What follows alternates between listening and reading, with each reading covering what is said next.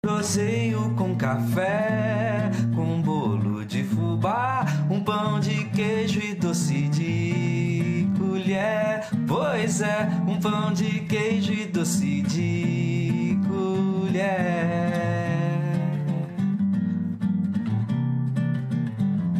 A dois, direção e apresentação, Márcia Braga e o seu filho, Murilo Braga. Proseio A2 é bom, A2, A3 é bom demais. Sou proseio A2 é bom demais. Proseio com café, com bolo de fubá, um pão de queijo e doce de colher. Pois é, um pão de queijo e doce de colher.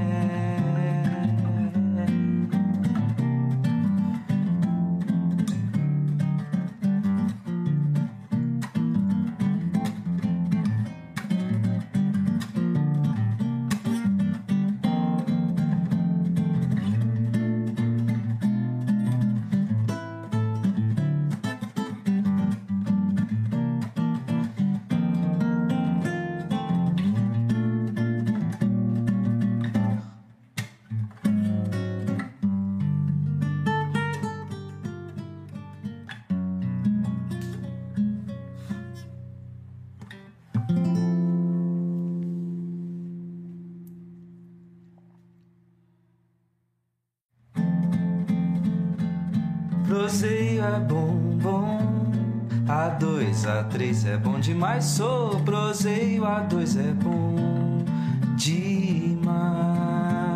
Proseio com café, com bolo de fubá, um pão de queijo e doce de colher. Pois é, um pão de queijo e doce de colher.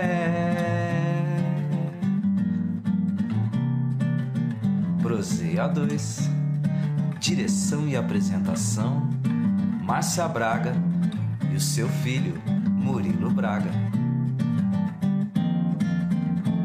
Proseio A2 é bom, A2, A3 é bom demais. Sou proseio A2 é bom demais. Proseio com café, com bolo de fubá, um pão de queijo e doce de colher. Pois é, um pão de queijo e doce de colher.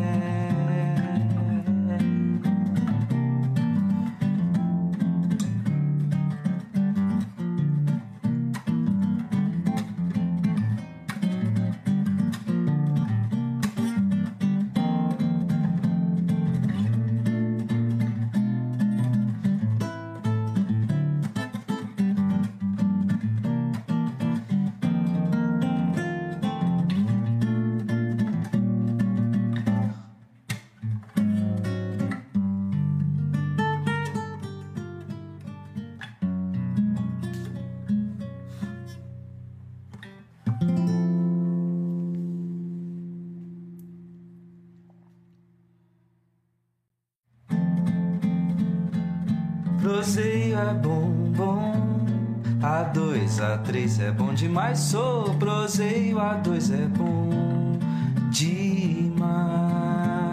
Proseio com café, com bolo de fubá, um pão de queijo e doce de colher. Pois é, um pão de queijo e doce de colher.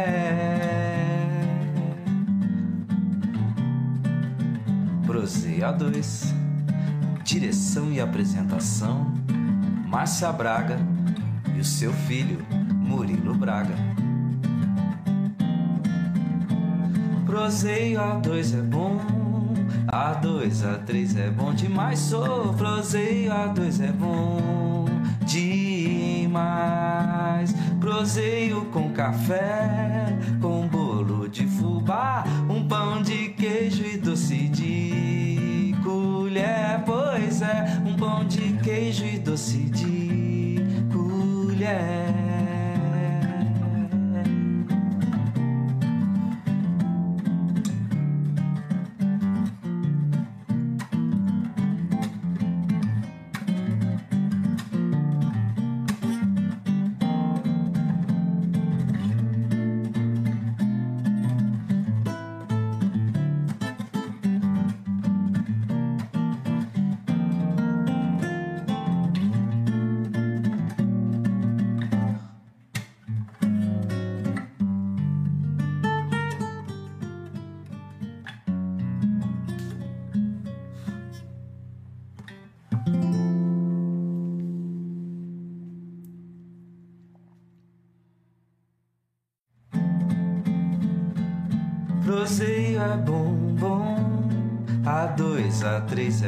Demais. Sou proseio, a dois é bom demais.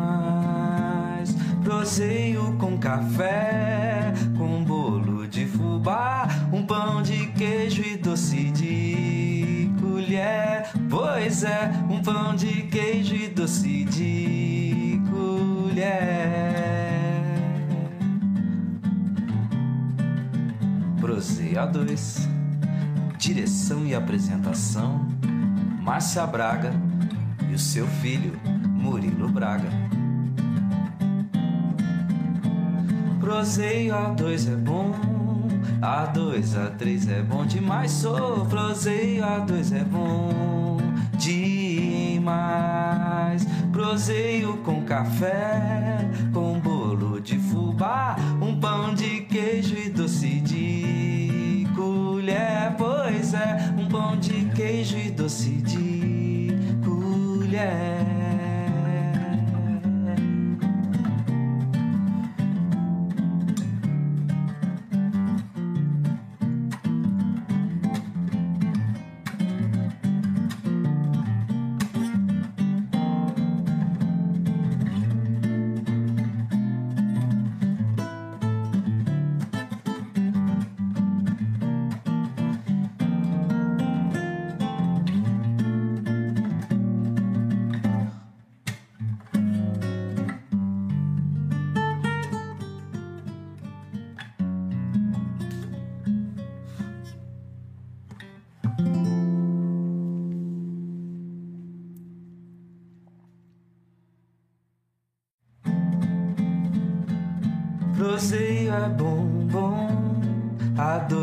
Três é bom demais. Sou proseio, a dois é bom demais. Proseio com café, com bolo de fubá, um pão de queijo e doce de colher. Pois é, um pão de queijo e doce de colher.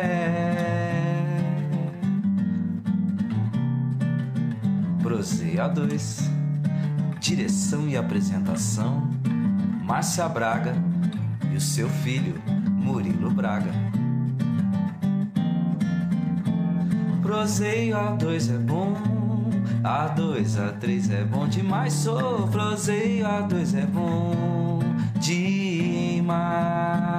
Proseio com café, com bolo de fubá, um pão de queijo e doce de colher. Pois é, um pão de queijo e doce de colher.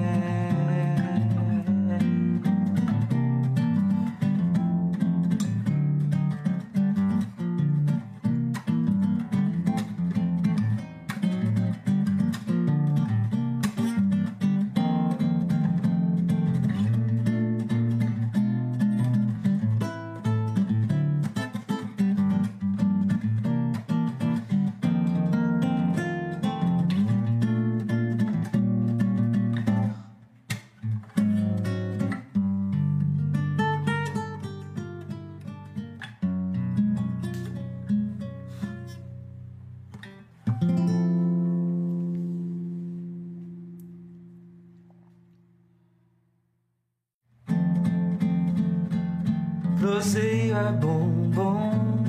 A2, A3 é bom demais. Sou proseio, A2 é bom demais. Proseio com café, com bolo de fubá, um pão de queijo e doce de colher. Pois é, um pão de queijo e doce de colher. Proseio A2. Direção e apresentação: Márcia Braga e o seu filho, Murilo Braga. Proseio A2 é bom, A2, A3 é bom demais. Sou proseio A2 é bom demais. Proseio com café, com bolo de fubá, um pão de queijo e doce de pão de queijo e doce de colher.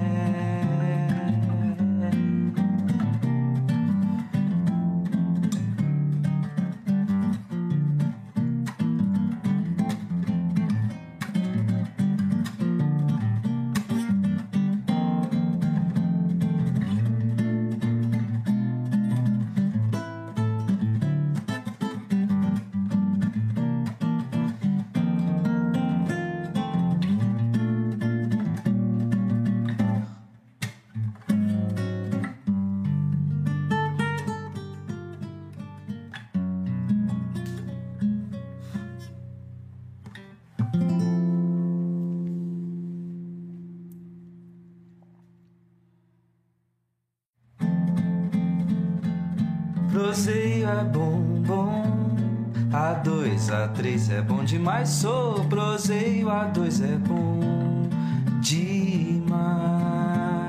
Proseio com café, com bolo de fubá, um pão de queijo e doce de colher. Pois é, um pão de queijo e doce de colher.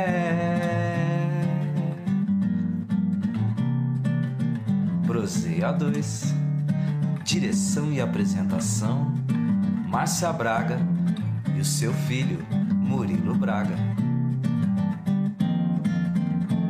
Proseio A2 é bom A2, A3 é bom demais. Sou proseio A2 é bom demais.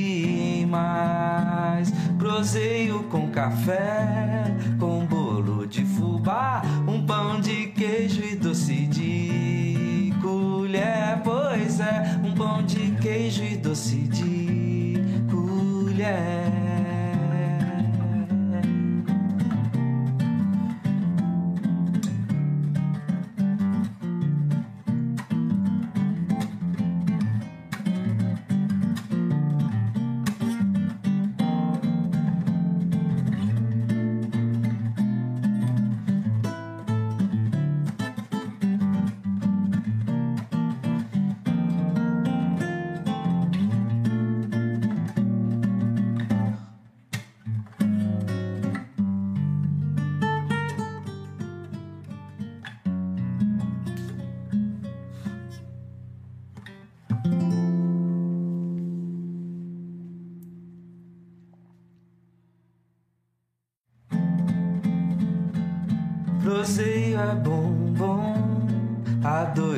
A2, A3 é bom demais. Sou proseio, A2 é bom demais. Proseio com café, com bolo de fubá, um pão de queijo e doce de colher. Pois é, um pão de queijo e doce de colher. Proseia 2 Direção e apresentação Márcia Braga e o seu filho Murilo Braga Proseio A2 é bom A2, A3 é bom demais Sou proseio A2 é bom demais ao vivo? Bom dia a todos! Estamos começando mais um Prozeia 2, o primeiro Prozeia 2 de 2023. Primeiro, gente, foi uma feiura, gente. Não, não foi v- Vamos explicar rapidamente. A gente tirou férias porque os, os dois feriados, né, o Natal e o Réveillon, caiu no sábado. Verdade. E- Foi muito complexo. Foi, né? é, é marcar ser. fazer o Prozeio, as pessoas não queriam vir, porque quem que quer vir no Natal e no Réveillon pra, pra conversar com a gente? Verdade. Então, estamos de volta para mais um ano. Obrigado a todos que esperaram com a gente. Obrigado que vocês não esqueceram de nós, né? Estamos aí para mais um ano. E aqui quem vos fala é Murilo Braga. E aqui é a Márcia Braga, mãe do Murilo. E hoje a dona Márcia achou esse rapaz Essa que, pérola! que eu, que eu tô pérola. segurando pra conversar com ele, o tempo inteiro brigando com ele, que eles já estão conversando, que é bom de prosa, mas bom de prosa, que é um luthier. Ele vai contar pra gente a história da vida dele. O Murilo, que na é verdade, tava quase amordaçando o Sérgio aqui, né, gente? Pra ele não falar. ele- para que tudo, tudo que ele queria falar dos assuntos paralelos da dona Márcia tem a ver com ele. É a Márcia que ficou provocando. Então, obrigado, Sérgio, por ter eh, da- dado um pouquinho do seu tempo pra gente nessa manhã de sábado aí pra eternizar histórias. Eu gosto sempre de conversar que a ideia inicial do projeto do Proseia 2 era ser um podcast que não falava de temas e falava de pessoas. Sim, legal. Então, na verdade, a gente, o tema de fundo da sua conversa hoje vai ser a, a profissão de luthier, né? Não, e ele também, a, Então, a a- sua o tema de vida, fundo, o tema é, de fundo é a profissão luthier, mas que a gente quer saber sobre você, então eu vou começar com a pergunta de sempre. Como é que é a sua história de vida de quando você começou a trabalhar até virar luthier? Não, Fala um eu- pouquinho pra gente. Eu podia só falar como é que eu, que eu cheguei nele? Antes. Pode. Você permite, Sérgio, Sim. que eu acho que é muito legal. Eu, eu, eu toco violão há muito tempo já. Não vou nem contar quantos anos, porque vocês vão Vai a decifrar a idade. minha idade. É bobagem. É, eu, eu toco violão há muito tempo e eu tenho um violãozinho, é, que eu- foi meu primeiro violão, que meu pai me deu de presente. E ele tava assim, abandonado, jogado para as traças. Mas aí eu fui num podcast, no caso do podcast Cidadão, ó para você, Ricardo, coraçãozinho. E lá ele pediu pra gente levar um objeto valioso, uma coisa que era importante pra gente, né? E eu fiquei pensando, o que, que é importante pra mim? Aí eu lembrei de violão, porque eu, toda vida que eu me lembro por gente, eu lembro de aonde eu vou, eu levo o violão. Então ele é importante no meu dia a dia. Então eu toco violão, eu gosto de cantar, né? E aí, a hora que eu levei, que eu fui pegar o, o objeto importante pra mim, que era o violãozinho, pra levar lá no podcast, eu vi que ele tava quebrado, Todo lascado. sem corda. E eu precisava de achar alguém. Então, não, na hora me chocou a hora que eu lembrei isso. Porque eu falei, gente, como é que pode você achar importante uma determinada coisa e eu aí eu traduzi para pessoas? Como é que pode você falar assim, não, isso é muito importante para mim e deixar ficar no estado que estava? Me chocou de coração. E eu falei isso na hora lá, porque ainda eu emocionei ainda por conta disso. Aí eu fui atrás de procurar você, porque eu já tinha visto na cidade. logo no, no meu carro lá, o carro no antigo carro que você tinha, que Uhum. tinha lá uma placona luthier. E, gente, confesso publicamente, eu não sabia o que era um luthier. Então, Apesar de tocar Ok. violão, é o que a gente vai descobrir agora. agora nós vamos descobrir o que é Mas o luthier. antes de Depois você eu responder a- meu violãozinho. A, a pergunta, vai É. lá, manda um coraçãozinho aí pra Carminha Lacerda, que é sua esposa. É minha esposa. Oi, tá Carminha, eu vou te conhecer pessoalmente. A gente ainda. manda coraçãozinho pra todo mundo que cita, citou, manda coraçãozinho pra pessoa não querer direitos autorais. É. A gente manda coraçãozinho, coraçãozinho pra senhora. Então vamos contar da sua vida pra gente? É, primeiramente eu agradeço né, pelo convite aí. Bom, eu nasci em Divinópolis, Minas Gerais, né? Tô ali pertinho do, de BH ali, coladinho ali. E fui criado na Vila do Bom Pastor, conhecido também como Ferrador do Mata Cavalo. e ali eu tive uma infância né, bem, bem divertida. É um lugar cercado de fazenda, um riozão grande onde eu aprendi a nadar e ali eu vivi minha vida ali. Tua família era, era o que? Os teus pais? É, minha família, tudo pessoa da roça, pessoa. Trabalhador rural. É, Trabalhador. rural, meu avô, meus tios, trabalho lavoura de café, morar no Goiás bastante tempo também. Aí meu avô, quando veio do Goiás, comprou essa.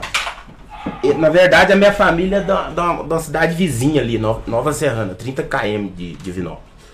Aí eles vieram comprar lá essa casa. Eles estavam em fase de luteamento ali, compraram essa casa ali, mas ficou aquele rasgada a rua, mas cercado de fazenda, tudo ali. E eu fui criado ali, montando em cavalo brabo, é, pe nós pegar cavalo de madrugada, meia-noite, com a lua clara. Pra, eu era arteiro, fui criado ali. Aí depois, é, aqui eu vou dando uma resumida. Eu fui com uns 10 anos, eu fui morar com meu tio, É, vai Mineiro. falando os fatos importantes É. que levou você a ser Isso. Aí, depois que eu voltei do meu tio, eu entrei na fazenda. Entrei na fazenda, fui tra- trabalhar na fazenda. E trabalhando em enxada mesmo. Na enxada, tiro leite. Você pode dar uma fazenda de porteira fechada pra mim que eu faço tudo. E ali nessa fazenda, nós tava falando antes, que eu aprendi eh, um monte de coisa. Só que eu gostava muito de. A arteiro gostava muito de assistir rodeio, essas coisas. Ah, E, E, e chegou uma vez eu assisti um rodeio Aqui Agora, programa daqui Agora. Aquilo foi amor à primeira vista. Quem não lembra aqui agora era um programa de jornal, nem sei Do se Gil Gomes ainda. lá, é, do Gil Gomes. Aqui agora, É, tinha o Gil Gomes. Ele, ele estava minha mãe tinha comprado uma televisão zona daquelas de lâmpada, colorado, e nós ficava maravilhado de ver aquilo ali, né? Aí eu assisti o rodeio do Aqui Agora, no programa do Aqui Agora, na entrevista, aquilo foi amor à primeira vista. E eu nunca tinha assistido um rodeio profissional. Ao vivo Ao vivo eu nunca tinha assistido. Mas sem saber que existia rodeio, eu já gostava de montar num- nos cabritos, nos bodes que tinha lá perto de casa. É, né? Sério? Fervia, tirava leite das cabritas, montava nas cabritas. O homem tinha, ponhava as cabritas lá no pasto. Aí a hora que elas vinham vindo, nós cercava elas, além de tirar o leite, ainda montava nas cabritas, nos bodes do homem, É, fazia uma trapeira. Você falou um negócio que naquela, nessa região não tem, não tem essa coisa de rodeio igual tem pra cá? Não, é forte também. Ah, é, forte. é que você também. não tinha, teve oportunidade. Não, é, então. só que nós era muito pobre, pouco dinheiro, então não frequentava essas coisas. E, eu- é, e nessa época do programa daqui agora eu tinha oito anos. Hum. Aí tinha um senhor perto de casa lá, o Sr. Joaquim Orozimo, nome dele. Eu, eu- é, é uma pessoa que me influenciou bastante também. Ele. Um senhor cowboyzão, né? Sertanejão. Aí ele pegou um dia, eu encontrei ele na rua, não saía da casa dele, fui criado junto com, com os filhos dele lá. Ele falou, Sérgio, eu vou no rodeio hoje, que é a Divina Expo, que é uma hora você entra no, no YouTube, coloca lá, Divina Expo. Divina? Expo. Expôs Ah, é, de, É, expor de exposição. Exposição. Ah, é uma Divina- mega festa. E divina de Divinópolis. Isso, Ah, é uma entendi, mega festa. É uma mega entendi. festa. Aí falou, ó, vamos, vamos lá no rodeio. Café pai. e Ah, vamos lá no rodeio. Eu falei, ô senhor Joaquim, mas eu não tenho dinheiro, né? Ele falou, não, se você for comigo de companhia, eu pago pra você. Ó, Eu falei, ué, o quê? de morro abaixo, sabe como é que é? Uma faixa. Eu falei, ô senhor Joaquim, só que eu preciso perguntar pra minha mãe se ela deixa. Eu falei, mãe, Então você era molequinho ainda. é, eu tinha 10 anos, nessa época eu tinha 10 anos. Nossa. Aí ele falou assim, ô, ô, mãe, o senhor Joaquim convidou eu pra mim no rodeio com ele hoje, só deixa. A minha mãe nem colocou resistência. Eu falei, não, pode, que o senhor Joaquim pode. Aí eu, duro, o senhor Joaquim ia bancar tudo. Aí pegamos, nós pegava dois ônibus, né? Pegava um por cento, depois pegava lá. A hora que eu cheguei lá no rodeio, que eu vi aquele mundo de gente, deu até coisa ruim. cavalo. Aí o senhor Joaquim, eu, eu, fiquei, eu fiquei doido. Eu fiquei estarrecido. Aí o, senhor Joaquim falou. Só com fazenda, né? É, aí o senhor Joaquim falou assim, ó, ô Sérgio, eu tô vendo que você tá meio elétrico aí, e ele gostava de dançar uns forró. Apesar dele ser é, casado, mas a mulher dele dá a carta branca dele pros forró lá. Aí ele pegou e falou, ó, tá vendo esse poste, tá vendo essa, essa, lanchonete aqui? De, de meia e meia hora nós vamos encontrar aqui. E eu virei no Giraia lá no- no- na exposição lá. E lá o parque é imenso. Pega ali a, a Santa de Virgem, a Coab, tudo junto assim. É parque de diversão, é circo de, de forró, Entendi. circo de não sei. Aquela coisa imensa. Tem eu- rodeio, tem tudo. Rodeio, tudo, profissional. Aí eu ia vi- visitando aquelas baias de cavalo, aqueles cavalos caros. Aquela fiquei- coisa mais linda Fiquei do doido. mundo, né? Aí começou o bendito do rodeio. A hora que eu vi aqueles, o rodeio, as montarias, aquela coisa toda. Ah, aquilo foi dando um negócio assim.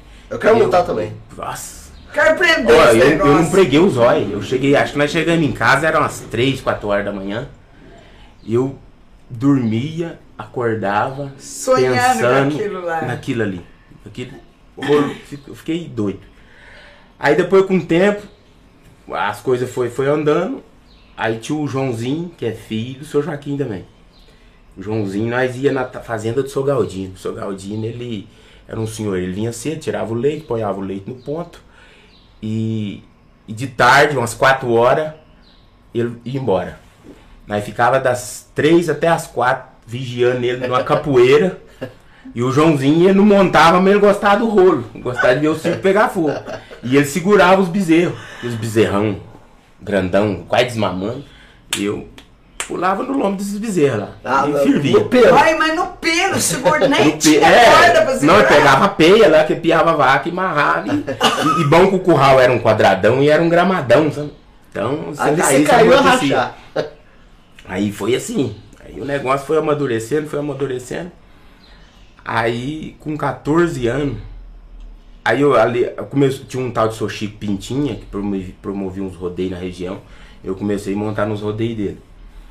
Aí boi, é, rode, é, montar em boi de grande porte mesmo, boi aí de quase mil quilos, eu já com 14 anos eu já tava.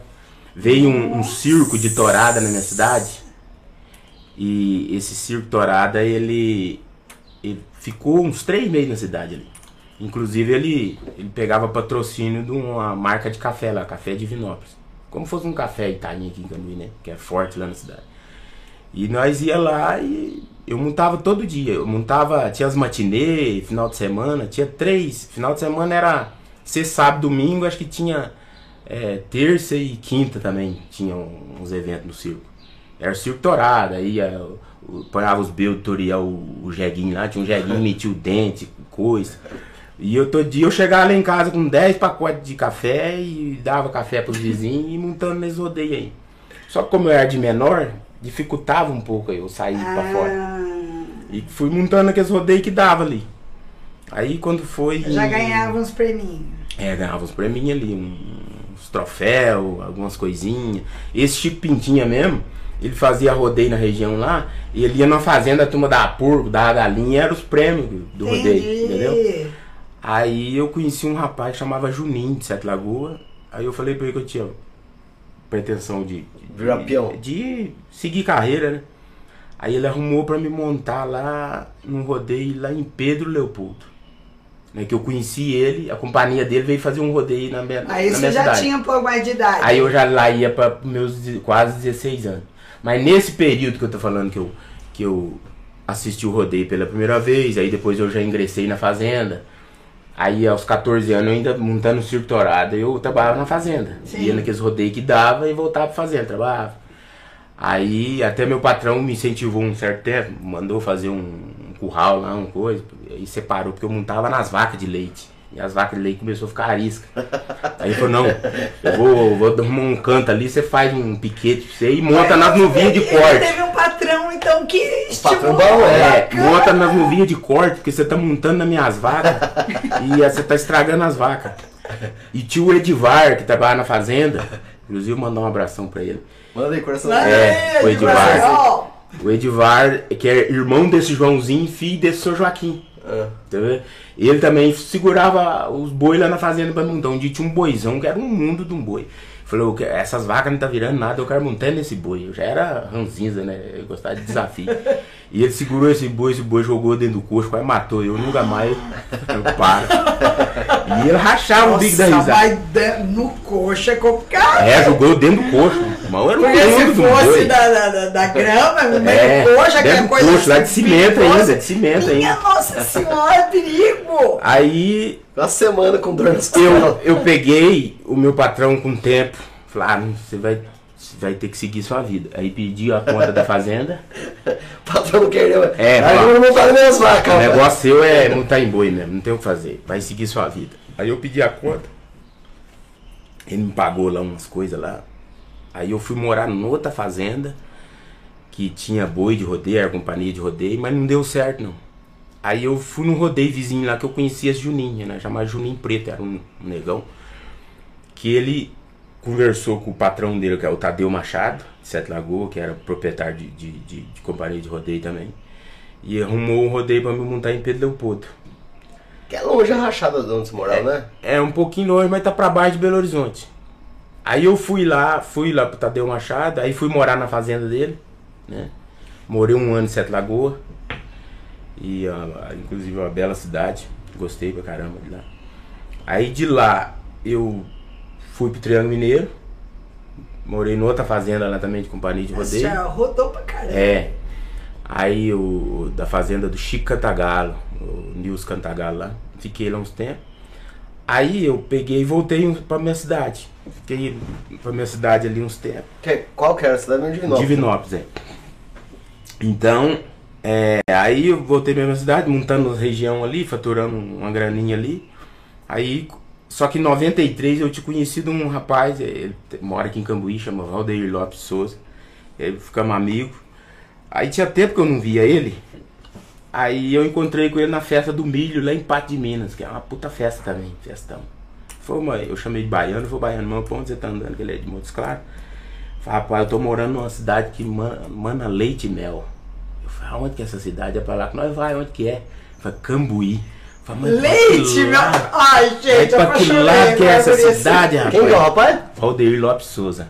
Quem será que é o Quem que é, será? É, ele é peãozão também das antigas. É daqui né? também? Mora aqui em Mora aqui é. ainda? É legal meu. Ô, Valdeir, não precisa conhecer o Mas ele é de rodeio? Ela é ex-competidor. de- Ah, é, mas de depois você rodeio. passa o contato dele pra Isso. nós.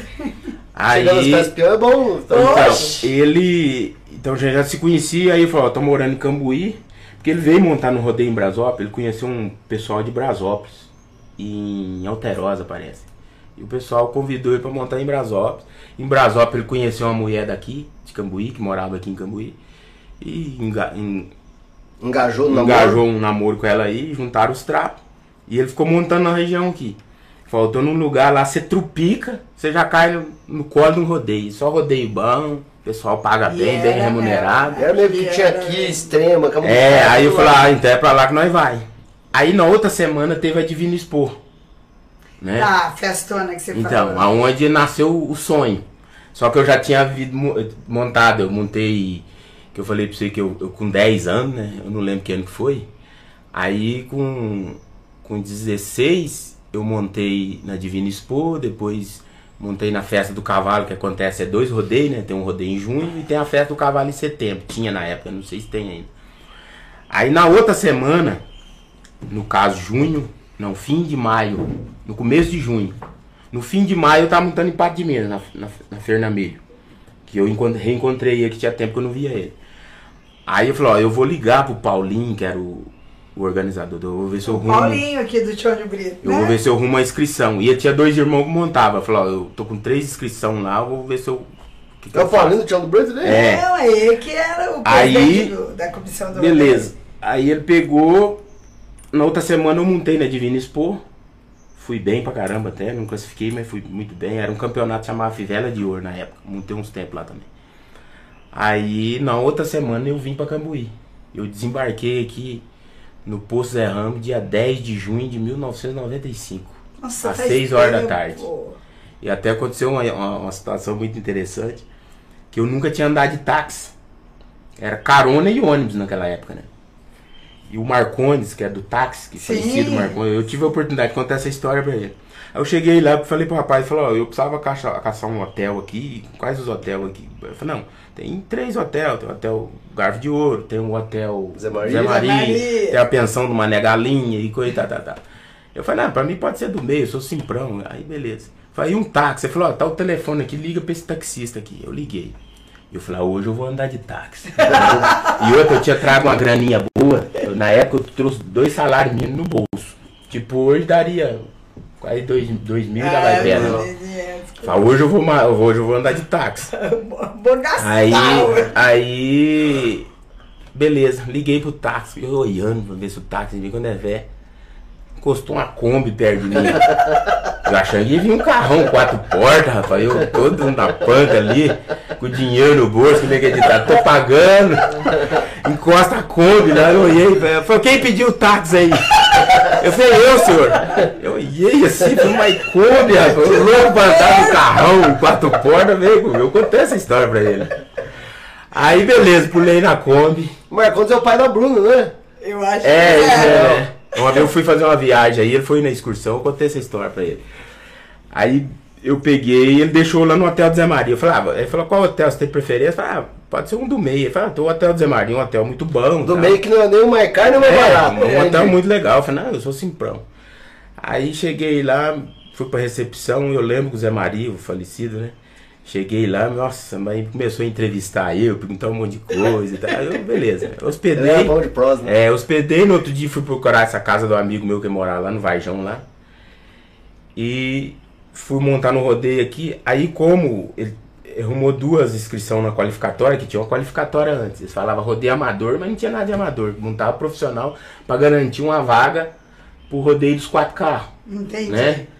Aí eu falei, aí eu, esse amigo meu falou, ó, vamos escolher, porque tem uma inscrição direta e tem a na qualificatória. Eu falei, não. Aí o meu irmão dele, o Vilmar, falou, não, é, deixa o Baby, que era o outro irmão dele, o apelido dele é Baby, deixa o Baby direto. Ele também é baby. É, E eu, eu falei, não, nós vamos pra qualificatória, vamos apanhar pra moer aí. Aí nós montamos, acho que eu ganhei em terceiro, o Vilmar em quarto, alguma coisa assim. Você foi pra profissional, É, montamos. Só que eu, eu vinha passando um, um momento de extensão no braço, aqui rompeu, né? Imagina Vocês força. É, muita força. Aí acabei num, num, po- num pontuando muito bem na- no, no, no, no, No profissional. no, no, no- no rodeio dos quatro carros. Aí acabei apaixonando com a cidade. Eu falei, aqui de fato é uma terra que manda leite e mel mesmo. E Olha que coisa Fui- linda. eu amo Obrigado, Cambuí. viu? Mas que que é? Qual, que que tem. é, que é- como assim leite, mel? Não, que Emanda sentido? quer Não, dizer que é uma boa cidade demais. boa. Ah, boa. Muito. produtiva, Povo receptivo. prospera, É. é, povo receptivo. Só um lugar que eu achei que é bem próximo ao Cambuí, não chega a ser igual ao Cambuí, o Triângulo Mineiro. O Triângulo Mineiro também. Você anda lá, o Que é o povo gosta de prusear. Né, O tempo que eu fiquei lá, eu ia andar a cavalo com um amigo meu, eu domava cavalo, eu ia fazer pareia pra ele, né? E nós passávamos umas casas lá, você chegar na casa dele com a barriga desse tamanho, tanto comer. O povo nunca tinha me visto. E tratava e, bem. Então, vamos tomar café. É, o povo. verdade. O Cambuí é de- desse nível É, pra cima. O povo. mesmo, Eu é amo Cambuí, você tá louco. Todo lugar que você vai, você come mesmo. É. Aí, beleza. Fui ficando aí, gostei do lugar, comecei a montar uns rodeios aí. Aquele só pra. Coloca nosso café Itaim primeiro. Ah, o nosso. Ah, vamos tomar um cafezinho. Perfeito. Nosso café Itaim. O café. Como é que tá aí pra entrar na hora de falar dos patrocinadores, já que ele um cafezinho? encerrou meio que a conversa? Sem açúcar, tudo bem. Pega o, o papel dos patrocinadores aí, dona Só um pouquinho só pra nós ir. 130 simultâneo. Tá bom. Então, 130 eu vou falar dos patrocinadores, pega o papel rapidinho. Pra Não mim. tem aqui hoje. Ah, não tá? Então vai de cabeça. 410 gostei. Nosso Café Itaim, muito obrigado. 133 pessoas te assistindo agora, cara. 133. Eu aposto que você nunca Vou falou pra, falar com essa quantidade de gente ao mesmo tempo. É, eu já fui aplaudido por 15 mil pessoas. Ah, foi, de vai pé. ver se ele é. Mas, Mas- de falar ou de. Assim no podcast, não. Não, não rodei, não rodei. Ah, não, rodeio diferente, já quer falando da tua É. vida. Então, o nosso Café Itaim, muito obrigado, nosso Café Itaim, eu tô destreinado.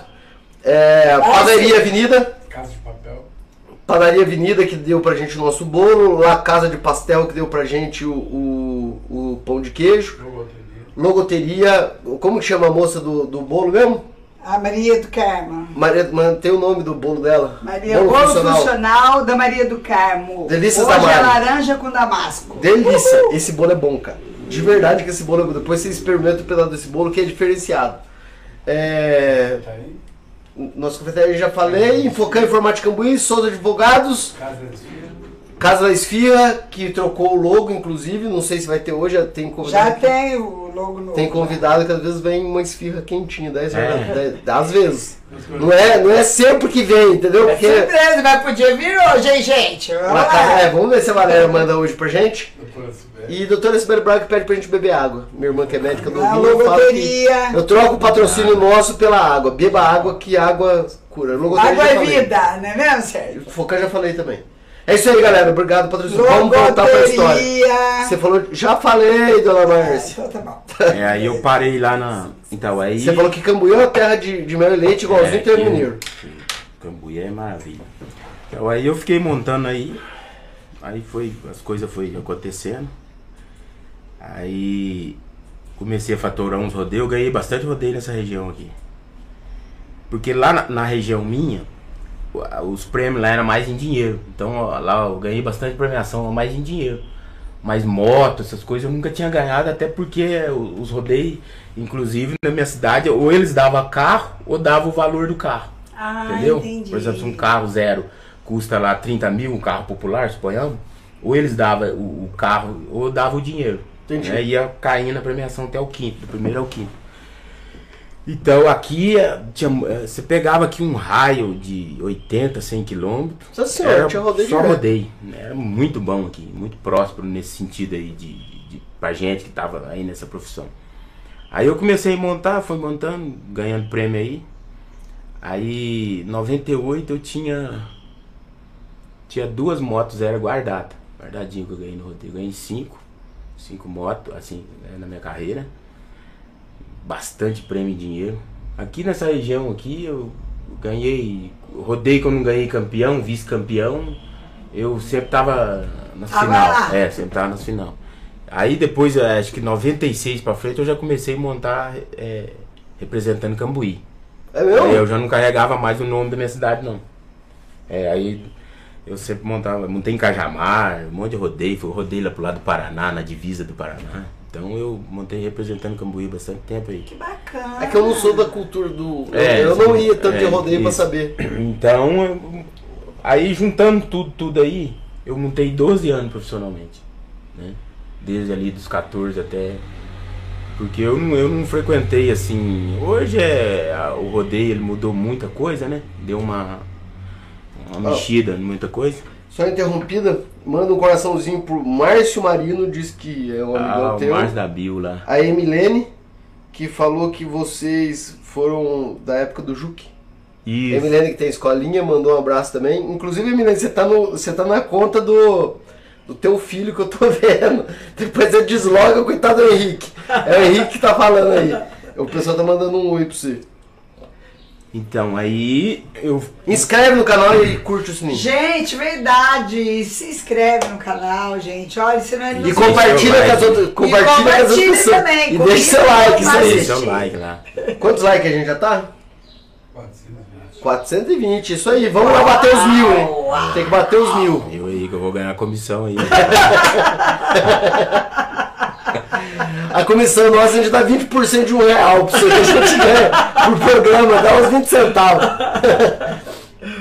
Então, é. Já falando, lembrei aqui. Já, já fiz até figurantes na Globo, você acredita? Ah, brincou. É uma vez. peão? Então, uma vez eu fui montar em Cama do Caia. Sim. Aí ah, tinha um, eu não lembro que era uma minissérie da Globo que estava gravando. Aí eles. Você não assistiu? Ah, naquela época eu não, não tinha essa mídia igual hoje, assim. Eu também vivia na estrada, não vivia sabia viajando. eu Que não- dia que ia Pra te, passar. falar, que pra- pra te falar a verdade, quando eu mudei pra Cambuí, nem televisão em casa tinha. Porque É, a gente porque- não parava. Eu chegava, na época eu tava no Febrão mesmo, montando direto, eu chegava na segunda, terça, quarta, quinta, já viajava. Então não tinha tempo muito de ficar vendo televisão. Tava não. descansando Não tinha daí, celular. aqui, né? Sabe onde eu ia muito? Na Pracinha da Cultura. Ali era meu, vamos dizer assim, eu chegava, sentava ali e ficava ali. Vendo o povo passar. passar. Às vezes ia lá na praça, à noite eu ia na praça, muito na praça. Ficar sentado lá e batendo papo e às vezes eu via sozinho. Então, aí eles vieram fazer uma. gravar um negócio ali em Monte Verde, da minissérie, da Globo, e ficaram sabendo que tinha festa peão em Cama do Caia. Aí eles pegaram e a, a produção procurou o organizador lá e eu só vi um, um povo andando, entrando com aquelas câmeras, o tamanho daquele bag ali, com as câmeras. Hoje tá tudo desse tamanho, né? É. Mas Antes era aqueles coisão desse Era tamanho assim. peso Eu gigantesco. falei, o que que tá acontecendo aqui? Será que. Eu falei, caramba, porque naquela época não tinha muita mídia o rodeio, né? Tinha a TV Rodeio que era transmitido na Record. Inclusive eu saí muitas vezes lá na, na TV Rodeio também, que eles filmavam os rodeios, né? Que, de campeonatos, essas coisas. Aí falou, nós precisamos de uns figurantes. Aí encheram pra nós gravar uma cena aqui, aí teve umas pessoas lá põe uns trajes meio a caráter. Porque tinha alguma coisa a ver com coisa de fazenda antiga, algumas coisas meio assim. Sim. Aí arrumou nós lá, encheram as mesas de coiseiro pra nós comer e uns querosene pro bebê. E ficou lá. Ah, eu vou E o povo assim, igual nós tá aqui, né? O povo não, fica à vontade, conversa de outras coisas, só pra fazer o ambiente. Aí eles gravaram lá, gravaram acho que uns, uns 20 minutos de cena, mais ou menos assim, acho que nem isso, só uns tópicos assim.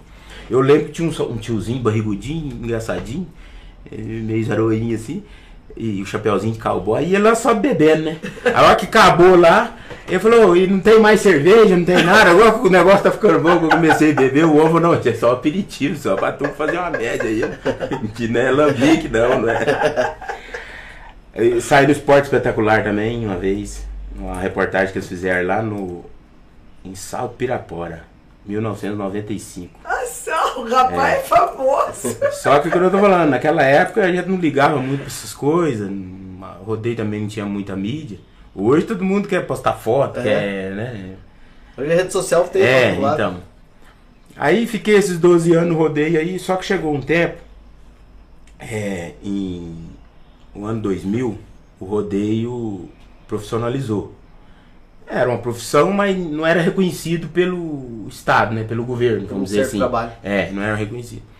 Aí o rodeio é, profissionalizou legalmente, aí começou a vir algumas burocracia entre aspas, né? Mais do que justo, fazer as coisas certas, que nem um, pessoa que tem uma empresa vai contratar um funcionário. Começou a preservar a saúde e, e tem, tem regra, né? Tem um monte de regra.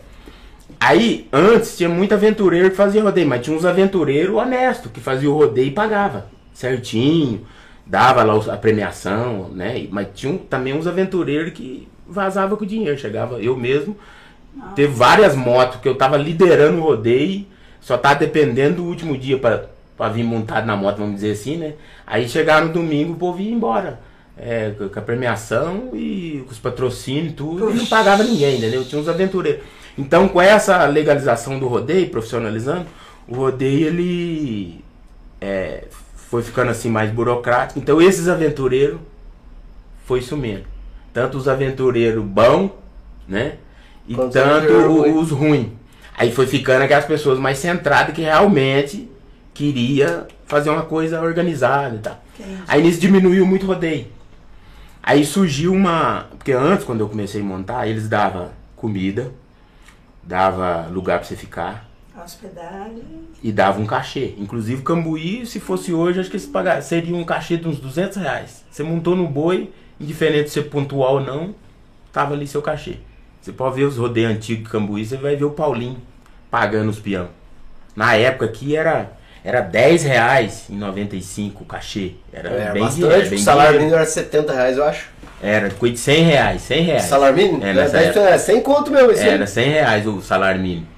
Então pra você ver, é, seria mais ou menos isso aí mesmo. Tipo, montou, saiu lá, já tomou 10. Então, com o tempo, eles foi cortando. o- a- o- cortou o cachê. Esse cachê é indiferente de premiação. Aí, com o tempo, cortaram a comida. Arrumava só uma casa, por exemplo, tem uma casa para alugar ali, eles alugavam a casa, você entrava lá, levava um colchão, coisa assim. Com o tempo foi cortando a casa. Aí você- o, o- custo de vida no rodeio começou a ficar caro. Ah, entendi. Entendeu? Aí começou a ficar caro.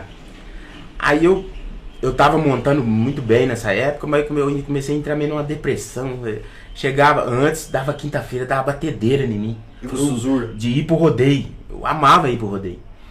Aí foi chegando pro fim, quando depois do ano 2000 ali, que eu fui entrando nessa, entre aspas, tipo uma deprê nesse sentido, eu já não tava tendo aquela expectativa de ir no rodeio mais.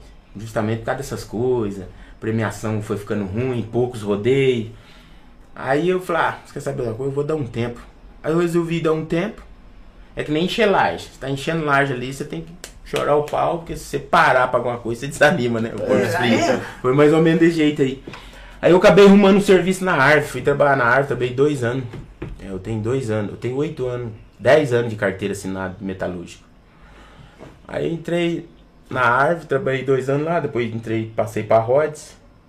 Só que nesse meio, vamos voltar lá atrás, um pouquinho atrás, no ano de 2000, como eu participava lá do grupo de jovens na igreja, Ah, o que Milene falou, Ju. é, Outra pessoa que acabou de mandar aqui, Sandro Moura. Sandro, Chamou é. você de Dino. É, Vai ter tem- que falar por que, que você é Dino. É uma longa história. Aí eu peguei e comecei a participar do grupo de jovens, do JUC, na igreja matriz. E lá eu vendo o Duda tocar, o Duda, um autodidata, mas toca violão muito bem, comecei a interessar. Porque eu já venho de uma família muito musical, eu tinha falado pra você lá em casa, Falou, né? é É, verdade. mas pra nós você não falou aqui, tá vendo? O problema É, eu venho de uma família muito musical. Por Só que eu não bebi dessa musicalidade da minha família. Seus pais tocavam? É, então, o meu bisavô tocava, Tocar violão mesmo? violão. Inclusive, eu, depois de muito tempo cavacando, porque eu gostava muito de história, eu comecei a, a entrevistar, é, cavacar um tio meu lá, né? Perguntar umas coisas para o tio Caçula, que é irmão do meu avô, é, sobre a família. Aí ele começou a falar. Meu, meu bisavô, ele era filho de uma escrava, chamava Amélia Raquel, a minha tataravó no caso. E ele é, ia casar sua filha, aí ela ia lá à banda do Orsino, chamava Orsino. Entendeu? Então, avô, O meu bisavô. bisavô. É, e ele, e a- ele com o grupo dele animava os casamentos ali. Era sanfona. Naquela época o povo não. A música, o povo não pensava muito em dinheiro igual hoje, né? Era prazer. É, mesmo, prazer. Aí, e, e depois eu fiquei sabendo através do meu avô também que ele tinha um primo, que é do lado da mãe dele, né? é, que ele foi tentar carreira em Belo Horizonte de músico, porque ele to, disse que tocava choro. O dia que meu avô falou, falou assim, não, eu tinha um primo meu que tocava choro. Eu falei, então ele era bom, porque choro é um, Chorinho. é um- é um- é um- difícil tocar. É o jazz brasileiro. Inclusive, meu avô falou, eu tive a oportunidade de aprender umas coisas com esse primo meu. Beleza. Só que como eu, eu, eu, eu tô falando que eu interessei pelo violão aí, porque eu sempre gostei de cantar. Mas você trabalha na fazenda, eu gostava de cantar naqueles, aquelas grotas, né? Roçando pasto, que dá aquele eco, né? Você estava ao vivo, assim, junta, aquele né? coisa, aquele eco. Aí eu interessei pro violão e, e peguei, comprei um violão pra, pra aprender. O caboclo me furou os olhos, vendeu o violão, dá pra passar um caminhão debaixo das cordas. Entendeu? Ó, pra você ver, a gente não sabe. Só que aí entra- Então, Onde, quem, onde você comprou? Pode falar? Ah, É eu acho melhor que não, não, é né? melhor não. É, porque como, sei lá, não vou dizer que o cara me furou os olhos, porque o cara também ele é ignorante, também não né? conhecia. tal. Aí eu, eu- me inspirando ali no Duda, de ver o, o Duda tocar, eu me interessei pro violão. Aí um dia, eu encontrei um menino. Esse menino hoje, se abusar, deve ter tá casado, deve ter até filho. Eu encontrei com um menino com violão nas costas ali em frente ao Banco do Brasil. E eu naquela empolgação de aprender a tocar violão, Quem eu vi o o menino menino? vindo de baixo, do lado da prefeitura. Falei, menino, da onde você vem? Perguntei pra ele, nem falei boa noite, nem nada, da onde você vem? Falei, vem dar aula de violão ali. Falei, mas onde que faz aula de violão? Falei, ali, ó. Onde tem um negócio de boxe ali em cima, Sim. embaixo ali tinha um centro cultural. Era o Centro Cultural da É, da prefeitura ali. Aí eu peguei e fal- falei, mas quanto que paga? Ele falou, não, não paga nada não, é de graça, só que você tem que fazer inscri- inscrição. Falei, obrigadão, eu vou passar lá. Aí eu passei lá, tinha uma moça, ela... eu- Como é que ela chama? Eu não sei. Ela, é- ela é mãe do Dô. O Dô que trabalha lá no Kenzie lá. Eu esqueci o nome Quem é, dela. Eu nem sei o que é. Ela que fazia inscrição lá. Ah, deve ser do povo da prefeitura, Tá. velho. É uma, é uma senhora já, hoje ela é bem senhora. Ela é mãe do Dô. Então, ela que fazia a inscrição, né? Ela falou, "Ô, moça, tá, eu queria aprender a tocar violão. Ela falou assim, você tem violão? Eu falei, não, não tem. Mas eu já tava na intenção de comprar. Aí ela pegou e fez meio escrito, aguarde te chamar aí. Nesse intervalo, eu co- consegui o violão e entrei lá pra fazer aula. Aí tipo, o professor dava aula lá e tinha a turma, tinha a turma que você ia desenvolvendo, você ia passando pra segunda turma. Quando você chegar na terceira turma, você já tava quase o top das galáxias, né? e eu entrei lá, mão dura, Mão de de. metalúrgico e de- boiadeiro. é, Deve ser um. Aquela coisa tudo. E dom, dom, dom, dom, dom, dom. Tinha dia que o professor ficava meio bravo com a turma lá, emendava, ficava, né? Acho que acabou que não tinha feito a lição. É, não E eu direito. Chegava né? em casa, o Não dedo treinava. tudo duro, as cordas, quase passando um caminhão de bar do- do- das cordas. Eu, eu pensei comigo, falei, "Acho- sei não, acho que a cigana que leu minha mão enganou eu. Porque tem uma cigana que anda por aí, ela lê a mão da pessoa, fala, acabou, vai ser médico, vai ser é, isso, aquilo vai ficar rico. E ela acabou que ilude e fica esperando e nada de acontecer, né? Eu tô achando que a cigana O enganou que que ela falou pra você? É. Ela falou que você ia ser músico? é, Então, eu tô aqui. eu Acertou. Não, mas então, aí eu falei, acho que essa cigana enganou eu. Peguei e desanimei. Sigilo do Fátima. É. Ah, Cidinha do Sote que, que, é a, que fez a inscrição. É. Isso. Aí um dia. Não sei quem que é o iVideo. O iVideo a gente não sabe quem É o que é. Cristóvão, É o Cristóvão. é o Cristóvão falou que você consertou o cavaquinho dele. Isso. Aí, É o Cristóvão já gravou comigo lá já. É, A Helena ele Carvalho- falou pra mim que... Helena Carvalho falou que você toca gaita. Aí ele falou, tem uma gaita que depois ele vai dar umas pa... Já que começa as palhinhas, gente, fica aí que A história tá Aí- muito boa. 10 horas a gente começa as palhinhas. Beleza. Aí eu peguei um dia o professor chamou a atenção de uma mulher lá que ela não fez a, a lição do, do violão lá. E eu falei, ah, quer saber da coisa? Eu vou deitar na juquira aqui, mexer com isso não. Fui lá e apanhei o violão. Eu morava sozinho lá. Eu não era casado ainda não. Aí ponhei o violão no guarda-roupa. E desiludi da vida. Falei, ah, hum, esse negócio não é pra mim não. Aí eu peguei e. Um dia eu cheguei de madrugada lá em casa. E você trabalhava na Arve. É, não, né, né, ainda, não- ainda não tinha entrado na árvore, não. Entrei na árvore quase pro fim dela ir embora. Aí eu peguei, eu trabalhava na roça, trabalhava lá no Rio do Peixe, coisa.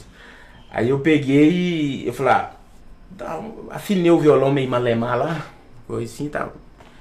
E eu lembro que tinha uma cifra daquela música caminhando e cantando. Foi a primeira música que eu aprendi a tocar. Porque eu, lá na aula eu só fiquei nos dom dom dom, não aprendi nada. Fiquei meses lá no dom dom dom e não saí do dom dom dom. O Zão Pedreiro, você conhece o Zão Pedreiro? Não sei quem que é. O Zão, ele tá construindo uma casa vizinha minha. Depois que eu. Que eu Onde que é, você mora? Não sei. Eu moro lá no, na trás da igreja Santa Divige. Tá. Quando eu tava frequentando lá o centro cultural, eu acordava cedo e eu tava construindo a minha casa. Aí eu comecei, emprestei a casa do vizinho pra guardar cimento, guardar material, e eu dormia lá de vez em quando, porque eu morava na roça, na Cumpita, dormia lá. Aí eu acordava cedo, dom, dom, dom, dom, dom. Aí o Zão tirou eu. Ele falou, "Ô, mas você só fica nesse dom, dom, dom. E ele lá sentando tijolo, escutando o dom, dom, dom do violão. Você só fica nesse dom, dom, dom, não sai desse dom, dom, dom, vai pra você ver, né, rapaz? E hoje eu falo pra ele, falou, Zão, você viu de onde foi parar o dom, dom, dom. Aí... Você é culpado, É. Você é culpado disso. Aí eu peguei e falei, ah, aí tinha um violão lá na, na igreja. Do, É nessa época que quando você viu os outros cantar, você ficava É, louco? Aí tinha um, aí tinha um violão. Falaram aqui, sua esposa mandou perguntar pra você. Não, é, não, mas an- an- antes de eu ir, ir frequentar o grupo de jovem na igreja, tinha umas meninas que cantavam muito bonita lá, Elisângela, até mandar um abraço pra ela. E eu passava lá na porta lá, eu via, escutava, achava muito bonito? Um dia eu resolvi entrar. Aí eu peguei e. Deixa eu ver onde que eu tava. né? Onde você tava? Aí, do, do, do, Dom Dom Dom Dom Dom. Pedro. É. Aí eu empolgado lá, voltei a, a insistir de novo. E antes de eu comprar esse violão que eu falei pra você, eu tinha ido visitar um amigo meu na minha cidade. E ele me deu um violão, mas pensa num violão que tá desgraçado. Mas se fosse hoje, eu dava vida pra ele. E eu peguei, aí entra a história do Totinha. Eu levei esse violão, porque eu frequentava os ensaios da Master Band. Cara, ó, vou contar pra você. Você é bom entrevistado, cara. Porque você viu a volta que ele deu e foi certinho chegando, chegando lá. Sensacional. Aí eu frequentava os ensaios da Master Banda. Quando o barracão deles era lá na saída do A corte. Márcia é do baiano mesmo, né? Na Master do Elias Santos. Do Elias. Agora ficou por mão dele lá, tá por mão ah, dele. isso aí, tá. É. Então é isso mesmo. É. Aí eu frequentava os ensaios lá. Aí um dia o Totinha tava lá. Aí eu perguntei, ah, o, senhor, o senhor mexe com violão? Que eu tinha perguntado pro Miguel, o Miguel é era baixista da banda. Falei, tô com um violão lá pra arrumar. Aí ele falou assim, porque nessa época eu vinha lá de casa, passava lá e eu vinha namorar, que a minha esposa antes morava na Vila Glória, né? Sim. Então eu tava, ficava lá vendo os caras ensaiar. Aí ele falou, leva lá pra mim o violão. Aí eu levei e falei, não, esse violão não, não, dá conserto, é PT. É PT, perca total. Aí eu falei, ah, beleza. Levei e taquei fogo nesse violão. Sério? Meti fogo no violão. E hoje eu dava vida pra ele, que eu já fiz, já, já, já salvei violão pior que aquele. Pois é, então. Aí, Falta de beleza. conhecimento, É. Patinho não conseguia. Então aí eu peguei, Que jeito você botou fogo no violão? Conta. ataquei no meio de um, de um juquizeiro lá e uma lixaiada lá, papel, saco cimento. Filha da puta de violão, tchau. É, não aproveitei nesta raça, já tava bom, meti fogo em tudo. Aí beleza. Aí eu comprei o violão nesse processo de frequentar o centro cultural lá e desanimar. Aí depois reanimei de novo por causa de ter aprendido. Eu tocava. Posso pegar o violão? Claro. Eu tocava, eu tocava caminhando e cantando desse jeito assim? Quando eu, a primeira eu- fazia assim, né? Mas Fazia já assim, tava ó, na ó. cabeça certinha, né? Eu aprendi- comecei assim, né? Hoje eu já toco. Hoje eu toco diferente. É. Você canta também? Um pouquinho. Então vai. Então aí, Ele quer um cantar. pouquinho. beleza. Ele vai cantar mais, mais pra frente, ele vai cantar. Aí Ele vai cantar, eu né? Essa é experiência que a gente tem, meu filho. Quanto mais escura a cor da pele, melhor é a voz.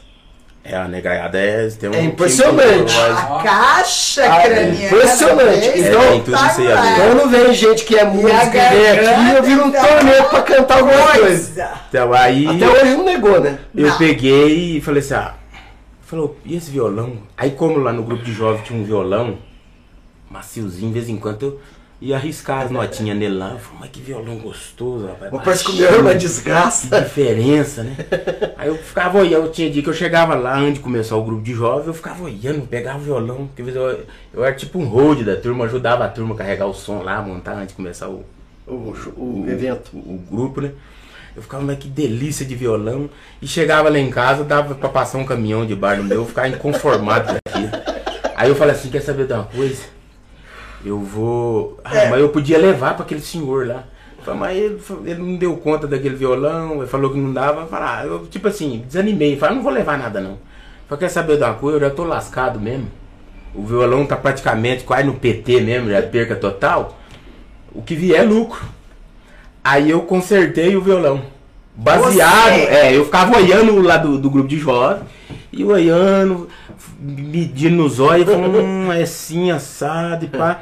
Eu fui consertei o abençoado do violão. Mas Só uma observação aí. O dia que eu levei meu violãozinho pra ele, adivinha o que que tinha? Como a gente é ignorante, não sabe das coisas. Um palitinho escorando a corda, porque É. quando eu batia sem o palito, fazia. Treco, né, no primeiro ficava- traço. Aí ele falou nossa, mas tá muito alto a É. Agora eu tô entendendo os, os pequenos detalhes. Aí eu só. peguei, consertei esse violão, ficou uma delícia pra tocar. Aí eu animei. Só que eu fiquei só no caminhando e cantando. Mas tá bom. Aí um dia eu encontrei um amigo meu na rua, que eu amo ele de paixão, gente boa pra caramba. Nossa, Zé Tosa, Zé Tosa o nome da figura. Ele pegou e falou assim: Olha, cara, ele é bom de papo. Olha, cara, vamos fazer um churrasco lá na sua casa? Sim, nós tava andando, encontrei ele na rua. Aí passamos no açougue lá, compramos um- uns negócios. Hoje eu bebo assim, um vinho, uma cerveja eventualmente, mas naquela época eu não era muito beber não. Aí compramos uma garrafa de refrigerante, compramos uma carne lá e tamo lá. Ele falou, olha cara, parece que você virou artista, eu tô vendo um violão no sofá ali. Falei, ah, tô, toca, uma, uma- toca uma música. Eu falei, não, toca essa toca pra nós aí, vamos animar aí, toca tal música. Ela tinha um carreiro, eu falei, não, não tô nesse nível não. Eu só sei uma música. Falei, qual? Caminhando e cantando. Eu falei, mas então toca ela mesmo. Toca pá, pá, caminhando e cantando, ele lá tomando a cervejinha dele lá. Pá, pá. Uma tiquinha batendo papo. Tá, igual nós tá aqui. Falando da vida, que ele montava também os atores. É, inclusive no dia dessa. Desse dia do figurante lá que a Globo gravou lá, ele tava junto também. Ah, Aí, passava tiquinho, toca de novo, caminhando e cantando. Acho que eu toquei essa música umas 10 vezes. Aí ele ficou beldo. E eu Aí toca de novo, e hora. cantando. Eu só sei essa música de novo, não é possível. Chegou uma hora eu irritei. Eu falei, não vou tocar mais essa música, não. Beleza, aí teve, eh, as pessoas vai chegando na vida da gente aos poucos. né? Aí essa casa de fundo que o rapaz dava, ele tinha comprado a casa pra vender. O Ico, que é irmão da Cida da Boutique. sim. O Ico tinha comprado essa casa pra vender e ele pegou e, e eu guardava o material lá. Também, então. Conheço. Ah, Cida, querida, ela é Tem um bag, madrinha. tem um bag ali, foi ela que me deu. Aquele bag lá que deu de presente. Veio dos Ah. Estados Unidos aquele bag. Aquele bag que tá lá. Aquele que tá lá. Ela que deu pra mim de Ai, presente. Cida, querida, ela é minha madrinha. Vai viu? você ver, gente boa. Olha o mundo, olha. desse Então aí, o Ico passava lá e via eu caminhando e cantando. dom, dom, dom. Ô, você toca violão? Eu falei, não, só sei uma música. Eu falei, ô rapaz. Aí ele falou assim. É, ele falou assim.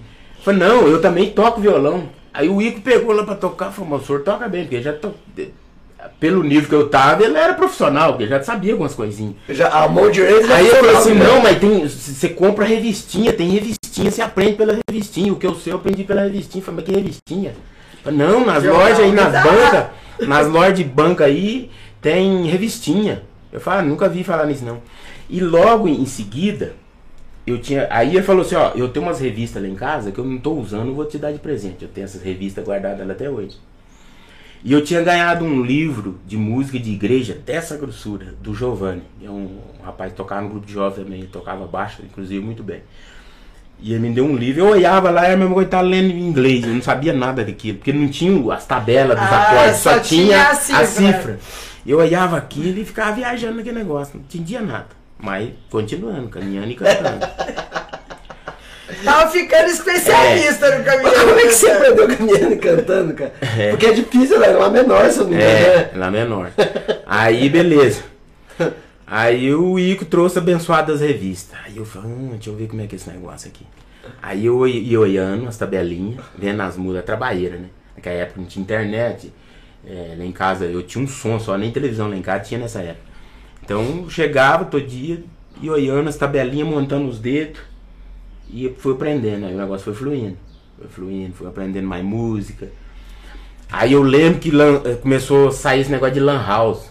Ali eu passei ali onde É, era não, Xerox do, verdade, do, Isso aí. a Xerox do Olavo lá em cima, que ele mudou lá pra cima. Sim. A primeira lan house que abriu foi ali. É. Um dia eu passei lá, vi um monte de gente sentado com o negócio aqui e olhando pra uma tela. Falei, Mas que televisãozinha pequenininha esse negócio, eu fui e voltei, fui lá na esquina da farmácia, mas voltei de novo, mas que esse povo fica vendo televisão, o que que tem, né? Aí o rapaz, pois não, eu lembro, era um rapaz meio cabeludo. Falei, pois não, o que que tá acontecendo? Você tá precisando de alguma coisa? Eu falei, o que que é isso aí? Lan house. Eu falei, lan house, o que que é isso? Né? Palavra em inglês, né? Lan house. Eu falei, não, o que que você faz da vida? Eu falei, ah, eu trabalho na roça, mesmo coisa. É, toco violão. Eu falei, ó, tá feito o negócio. Você toca violão, você precisar de uma cifra de música. Eu falei, mas o que, que é cifra? Veio as tabelinhas, aí pegou lá, falou, vou baixar uma pra você aqui. Baixou, olhou. É, Ainda fala veio. baixou, né? Acabou, É. Como é que. é, Você falou agora, acabou de. É uns termos que a gente usa, porque quando surgiu, você falou, "Baixe- baixei aqui, baixou da onde? É, na, na impressora lá, né? Não foi? Não, eu concordo. É. Tá você- Como é que É, você quem você não baixei? sabe nada, eu baixei baixou aqui. É. Aonde? Então aí o que aconteceu? E ele falou, ah, então é, é, então, beleza, quando eu precisar de alguma música, eu venho aí, né? Aí, eventualmente eu passava, mas não tinha as tabelinhas. Hoje você entra no cifra. Hoje quem não aprende a tocar violão, porque não quer. É, porque não quer. Ter nele É assim vocação mesmo. pra música ou É. não, não aprende porque não quer. Porque hoje Tem você entra no. YouTube, YouTube É, ensinando. Você entra no Cifras Clube, já tá a, a tabela, tem como você transportar a música ali e, e o caboclo ensinando a batida da música. Na época não tinha nada disso. Aí eu vendo nessa saga aí da, da- das revistinhas, fui indo, aí eu descobri a alternativa, que lá vendia revistinha. Aí de vez em quando eu ia lá comprava revista, ia pra aquela coisa toda. Tinha vez que eu falava, ah, mas eu vou comprar uma revista pra tirar duas tabelas de acorde. Aí eu ia lá na alternativa, ficava olhando a revista e decorando, corda tal, corda tal. Aí chegar lá, fazia, ah, é esse acorde que eu tô precisando. E eu aprendi a tocar violão assim, eu nunca frequentei aula. Exceto assim, Só o Dom tinha o Duda, esse Duda que eu falei pra você que me inspirou também a tocar violão, que às vezes ele cifrava música pra mim, que eu não sabia tirar música de ouvido nem nada.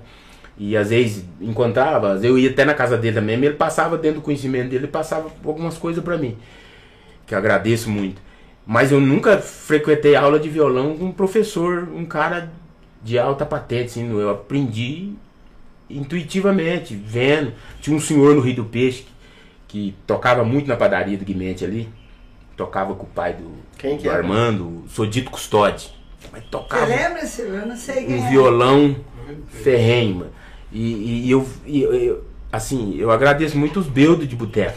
Porque eu chegava, apesar de eu não, você conhece? já vi falar, mas não cheguei, não tinha oportunidade Ah, de conhecer. precisamos fazer uma entrevista com esses quem? dois. O Tonho Aí, então, Tonho, pai do seu O pai do Ari, então, Pai do falando de eu coisa vejo, que quem fala muito do Tonho Donório, Não nada, ele vem na boa. quem fala muito do Tonho Donório é o Zé Menino que fala muito dele. O Zé Menino Lá do Paizão. Ontem eu tava lá na casa dele. Mandar um abraço pra ele aí também. Zé O. Menino é o- Menino. O Barba, o Papai pai- Noel. Pai do Mar- Júlio. Pai do Júlio César, é. Ah, Ligão eu meu. ia falar que é do Marcão. Eu comprei o lote dele lá, ficamos amigos. O Marcão é filho da irmã do, do, Do- do, do- Zé Menino. Do Zé Menino. É, então, eu já vi falar. Então, eu, eu, eu ficava vendo a, o- a turma tocar nos bars, sabe?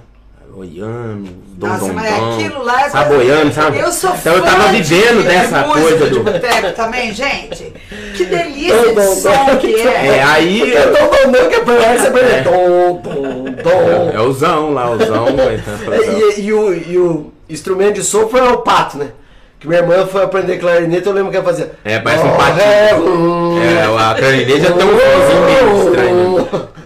Então, aí eu fui vendo o povo tocar, olhando ali, aqui, essa coisa da revistinha. Aí eu não sabia tirar música de ouvido. Aí eu tinha um, eu gravava as músicas. Eu tinha um som, né? Eu gravava as músicas. E eu ficava correndo atrás das músicas. Correndo, correndo. Aí um dia eu fui fui- um ensaio, ver um ensaio. Eu vi que a mulher cantou, não tava bom no tom. Aí eu peguei e vi o cara no contrabaixo fazendo só os baixos da música. Falei, hum, tem um negócio aí, ó. Aí eu chegava lá em casa, ficava fuçando, mas eu não conhecia a escala diatônica. Que é a escala mãe de todas as escalas, né? Aí um dia eu tava conversando, com, eu trabalhava na Rhodes ali, eu tava Assim, conversando. que percepção musical que você tem. É, eu tava, tava trabalhando na Rhodes ali, um dia eu perguntei pra um crente lá, o Lucas, ela é da Assembleia de Deus, gente boa, né? tocava trombone. Aí eu fui conversando com ele lá, ele falou, você toca gaita, né? Eu, falei, eu dou umas arranhadas aí. Mas como é que é? É a escala diatônica, é isso? Eu falei, que escala diatônica? O que, é isso que você tá falando? Eu falei, escala. Eu falei, mas o que, que é escala? Eu não sabia nada de escala. Eu tocava, fazia algumas coisas, mas não conhecia. Não sabia. lá, né? partir desse rapaz, eu falei, ah, tá, pra trás dessa tal de escala diatônica, né?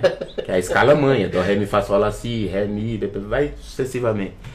Aí eu, baseado nessa, fui a- intuitivamente aprendendo as escalas ali, sofejando ela, que é até bom pra voz da gente, né? Você sofejar as escalas. Aí, baseado nessa ideia da baixaria ali com o contrabaixista tirando música e o coisa, aí eu aprendi a tirar música. Então eu tô ouvindo ali, se você cantar uma música, se você for afinado, eu entro no baixão ali e já, opa, é aqui, Já baixo? Não, eu não toco baixo, eu vou no na baixaria Ah, do violão, violão. no- no- nas cordas mais graves. Tá. Vou coçando ali e eu já acho a altura sua, já, opa. Entendeu? Se for uma melodia meio triste, eu sei que é menor. Tudo isso aí, eu, com o tempo, eu fui ganhando percepção. Fui tudo no ouvidão, né? Aí, voltando lá na minha família, no meu avô. Eu não sabia que o meu avô tocava violão. Como eu falei, eu não bebi dessa musicalidade da minha família, porque... Você foi pro peão. Você foi Infelizmente, não, é porque houve uma tragédia na minha família. Ah. É, uma- minha mãe veio me visitar. Aí na conversa ali, eu, minha mãe, nós, nós senta pra conversar, nós vara a noite. Bom de prosa, nós dois. Cachorro Você nosso casa é bem, né? prosa. Aí eu conversando com a mãe, a mãe falou, legal, você toca violão bem, né? A mãe vai gravar o filho mesmo. Eu falei, Obrigado, mãe, tá? Nessa época Arcaniano e E cantando. não. duas horas da manhã, nós ficamos das 10 até duas horas da manhã batendo papo e o sono não veio e nós ficamos conversando. Aí eu peguei o violão pra tocar e falei, toca a música Morão Esquerdo da Porteira. Falei, Morão Esquerdo da Porteira. Falei, mãe, eu não sei essa música não. Eu falei, mas só lembra? Aí falou assim, vou cantar. Seu avô cantava pra nós, tocava essa música na taipa do fogão. Falei, o quê, mãe? O vô tocava é? violão lá no Morão Esquerdo da Porteira. Ah, essa eu vou estudar. Toca pra nós essa, então, é. Só uma. Eu não sei a letra tudo. Eu não sei a Ah. letra um tudo. pedacinho, pelo menos. Acho que é mais ou menos assim aí. Deixa eu ver se vai. Ah, essa, essa cadeira não é boa. Lá no morão esquerdo da porteira, onde encontrei você pra despedir. Tem uma lembrança minha derradeira, é um versinho que ele escrevi. Você tão longe passa esbarrando nele, e aquele verso, nanã, coisa assim. Que lindo, mano. Lindo. Inclusive a minha mãe é muito afinada, ela não tem aquela vozona na cara. Eu já tenho uma outra tia que já. Vozona de Tina Turner mesmo, sabe? Aquela vozona lá. Mas a mãe é muito afinada. Eu falo, mãe, mas a senhora é afinada demais.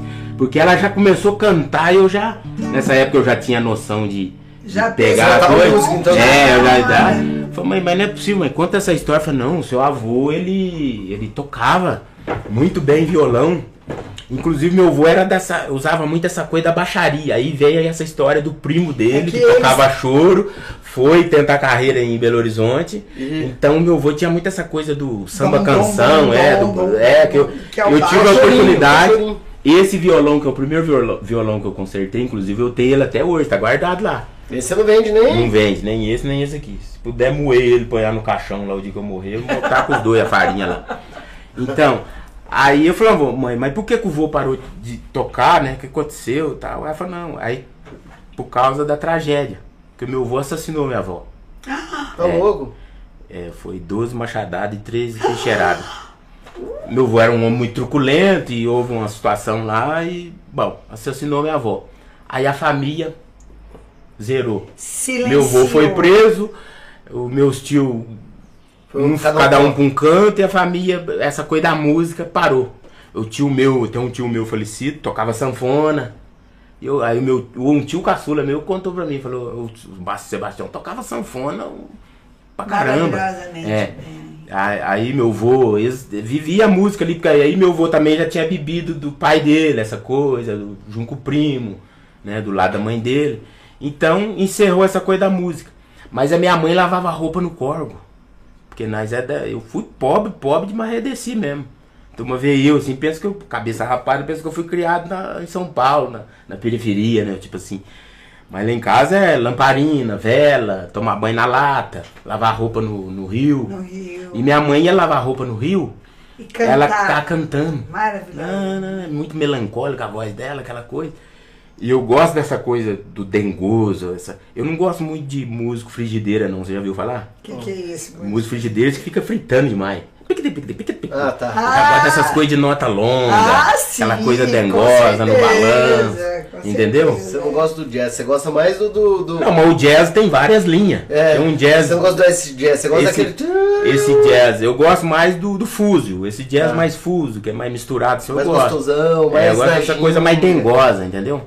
É, tá muito impregnado em mim. Eu, eu desconfio que é por causa da minha mãe, que a minha mãe cantava umas coisas melancólicas lavando roupa. Inclusive até tem um episódio que a minha mãe tá lavando roupa e cantando e ponhou eu na banca de areia lá. E minha irmã mais velha dentro da bacia lá brincando. A água foi batendo debaixo da bacia. Foi batendo, a, bacia foi saindo. Como a minha irmã equilibrou o garro na coisa, desceu pro rio abaixo. E minha mãe, sorte, foi um pescador. O pescador tava pescando lá e a mãe quebrando moita de sapete no peito. Seca, pelo amor de Deus, socorro, socorro. Aí o pescador cercou a minha irmã lá. Aí a minha irmã na bacia, surfando. Sai, devia estar curtindo. É. Então minha mãe, isso aí, minha mãe lavava roupa no rio e aquela coisa de cantar, acho que isso. E lá em casa o radinho era 24 horas ligado. Motorrádio, é, é motorrádio mesmo, que é antigo, né? Não sei. Motorrádio, é. E eu cresci nesse negócio de ouvir a música. Aí tem um episódio interessante. Aí lá na, na- na minha região, lá na minha terra, eu já tava um pouquinho mais grandinha, a vilinha nossa lá. E morou uma mulher chamava das, mudou uma senhora lá chamada das Dores. Senhora não, na época ela era bem mais nova. E essa mulher gostava de uma muvuca, de uma festa, e a casa dela é cheia de gente. E eu era menino de mandado. Ô menino, vai lá na venda buscar tal coisa. Aí vinha, dava uma moedinha e a gente guardava. Ô, vai buscar cerveja, vai buscar carne pra mim no açougue. Moedinha. E eu não saía da casa das dor. E a das dor, ela, o marido dela lutava boxe. Morava em Belo Horizonte e vinha final de semana. Um bombom forte pra caramba. Aí ela. Eu cresci ouvindo a GP, Bezerra da Silva, Ah. Eliana de Lima, é, Martim da Vila, Pepe Espíndola. Ela adorava Pepe, é Pepe Espíndola mesmo? Pepe. Pepe Espíndola. Você É. pra mim foi o É, ela dublava essa música aí, ficava dublando. E a das dor, nós ficava ali, vivia na casa dela, a gente naquela Mais ainda? pobreza, né? Às vezes faltava até as coisas assim, necessidade. A gente vivia lá na das dor lá, serrando um café e buscando as coisas pra ela, ajudando a varrer o terreiro e o som comendo sordo. Porque pra época, eu vou beber um, um, pouquinho de água. De água. Por favor. Então, pra época, ela era uma mulher considerada rica, né? Em, em Na região sua lá, ela É, era. nós morava, em- nós era pobre, pô, morava em dois cômodos. Apertadinha a casa pra pensar, nós tínhamos que sair pro lado de fora de casa porque não tinha espaço pra pensar. Então era feio, pô. Lavar a roupa no quarto, tomar banho na lata. Aí lá na Das Dor, eu cresci com o CD do, do Bezerra da Silva na cabeça. Era o dia inteiro, era toca-disco, né? Discão, aí apanhava um disco, era tinha umas pias de disco. E, e dançava, e festa final de semana. E do outro lado tinha o Sou Divino, falecido também, vizinho meu. O povo impregnado, implicado com a Das Dor, ligava o sertanejão. Então eu via de tudo pro tabela. Entendeu? Era disputa então. É, e via tudo por tabela. A- até o Sobeto fala, "Ô, você tem o swing, rapaz, que a voz é doida."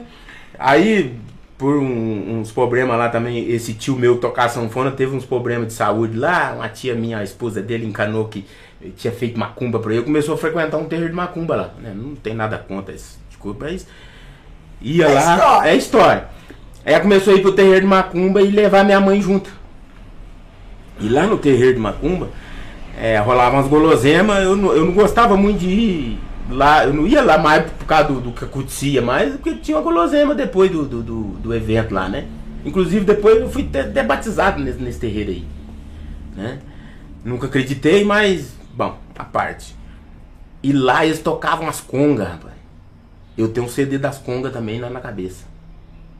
Aí como meu avô também é. Aí depois que meu avô cumpriu a cadeia dele, eu morei um. Eu morei dos 8 aos 9 com meu avô.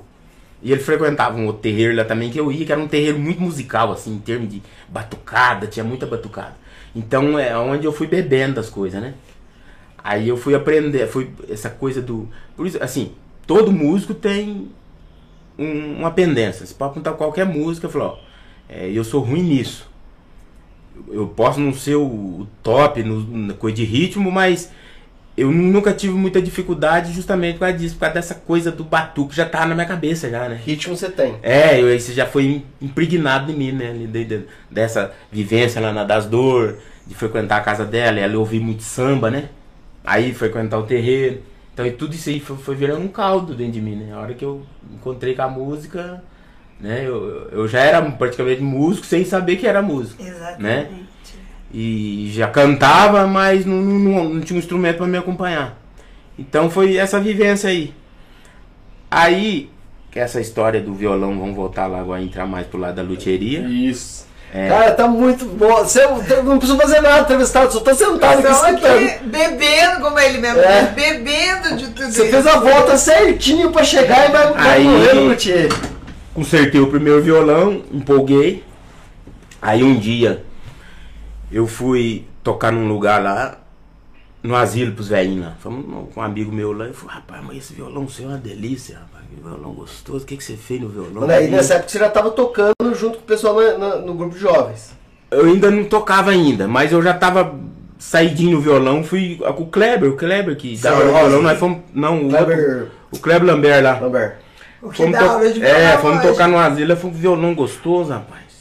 Aí às vezes ele naquela época tava começando a dar aula também, aparecia algum violãozinho lá, ele mandava pra mim. E eu fui coisando. Eu eu, eu sou um cara meio. é, eu amo lixo, eu gosto de ir no lixão, visitar o lixão, né? É um hobby meu, vamos dizer assim. Inclusive eu tenho quase 15 mil achados no lixo, em madeira. É, inclusive assim? mesmo eu achei uma, uma iguaria lá. Achei 500 reais de madeira. Essas madeiras nobres, embuia, jacarandá, mogno, que o povo desmancha a casa velha e joga fora. E não sabe que tem valor aquilo ali, eu vou lá, eu tenho um olhar Eu clínico no fiz negócio. fofoca pro Silvio Braga. Entendeu? Das madeiras suas. Falei, É. Silvio, ele tem umas madeiras lá, que é Ele é coisa de relíquia. louco. Eu falei, Então, aí o Kleber, não, violão, pá. Aí eu achava violão no lixo. Achava violão no lixo, consertava, vendia. Eu gosto de fazer uns rolinhos também, eu sou meio cigano. Aí achava um violão, cara, o violão da hora, ó, quanto tanto? Ganhava o lucrinho, né? Aí, empolgado, eu comecei a fazer um violão. Mas só que nessa época, essa. Só não cortando. Essa foi o primeiro instrumento que eu construí, que eu falei pra você, foi feita no Canivete, lá no, no É, bairro do Carbonado. Falaram aqui no, que você ia nos. Você ia nos retiros de carnaval, pulava no meio do bambuzeiro e voltava com uma. É, eu fazia Uma gaita, é, lá na- nas furnas, lá no bairro das furnas, todo ano tinha lá mesmo retiro. Aí eu peguei, eu já tinha feito essa, essa flauta aí, né? Construí essa flauta aí, já, já tá- foi o primeiro instrumento. Aí eu, pe- eu comecei a fazer um violão de coxo. Eu arrependi amargamente de ter tacado fogo nesse violão. Porque quando eu comecei com o projeto da oficina, ele tava O de pendurado coxa é lá. aquele que tem. É, eu, eu fiz ebaulado mesmo. Eu comecei a fazer um Ah. violão. Tipo aqueles da Idade Média? É como se fosse uma laúde, quase igual a laúde. Eu comecei Ah. lá, entendeu? Eu achei um tronco lá e comecei a esculpir ele. E, e- fiz o fundo, o braço. Tava faltando o tampo e a escala. Aí eu desanimei e pendurei lá. Falei, o dia eu continuo. E ficou lá. Aí conversa vai, conversa vem. Por que Passou. você botou fogo nele? Porque eu não. Não, então, aí acabei assim na empolgação, dando uma geral lá nas madeiras, nas coisas, que eu ia montar a oficina. Vamos né? fogo Porque eu tinha uma oficina improvisada lá. Ah, nesse período, tá. entendeu? Improvisada. Hoje Mas é eu não tinha. É, eu não tinha pretensão. É isso que eu tô falando. O único sonho que eu tive na vida até hoje foi de coisa de rodeio, de Ser montar em boi. Nu- Nunca tive sonho nenhum. Esse, esse negócio da, da luthieria aí Surgiu, foi, caiu de paraquedas. caiu de paraquedas Entendi. por causa da necessidade, ver essa empolgação toda de consertar o violão por conta própria ali, o negócio foi, foi fluindo. Aí eu montei essa oficininha, nessa época eu já estava trabalhando na Arve. Aí eu montei essa oficininha e arrumando violão velho, vendendo, arrumando violão velho. Às vezes aparecia uma pessoa, eu também não divulgava, era uma coisa de boca em boca. Fui. Aí eu peguei, dando uma geral na oficina lá, joguei esse violão fora. Aí um dia eu fui com o Magno. O Magno é um amigo meu de São Paulo. É daqui, mas mora em São Paulo. Fui vender um contrabaixo, comprou um violão lá na Teodoro Sampaio. Aí mudou o rumo da minha vida. Porque chegando lá em São Paulo, eu tava na loja assim na galeria, eu olhei assim meio de soslaio assim, sem pretensão nenhuma, eu vi uma placa. Oficina de luthieria, não sei o que, não sei o que lá. E eu lembro que o Giovanni, que é o que participava do grupo de jovens, uma vez tinha falado que quem fazia violão era luthier. Começou a falar uma- uma- um pouco de violão, que a distância do cavaleiro, não sei aonde, do violão, não sei o que, quem faz violão é luthier.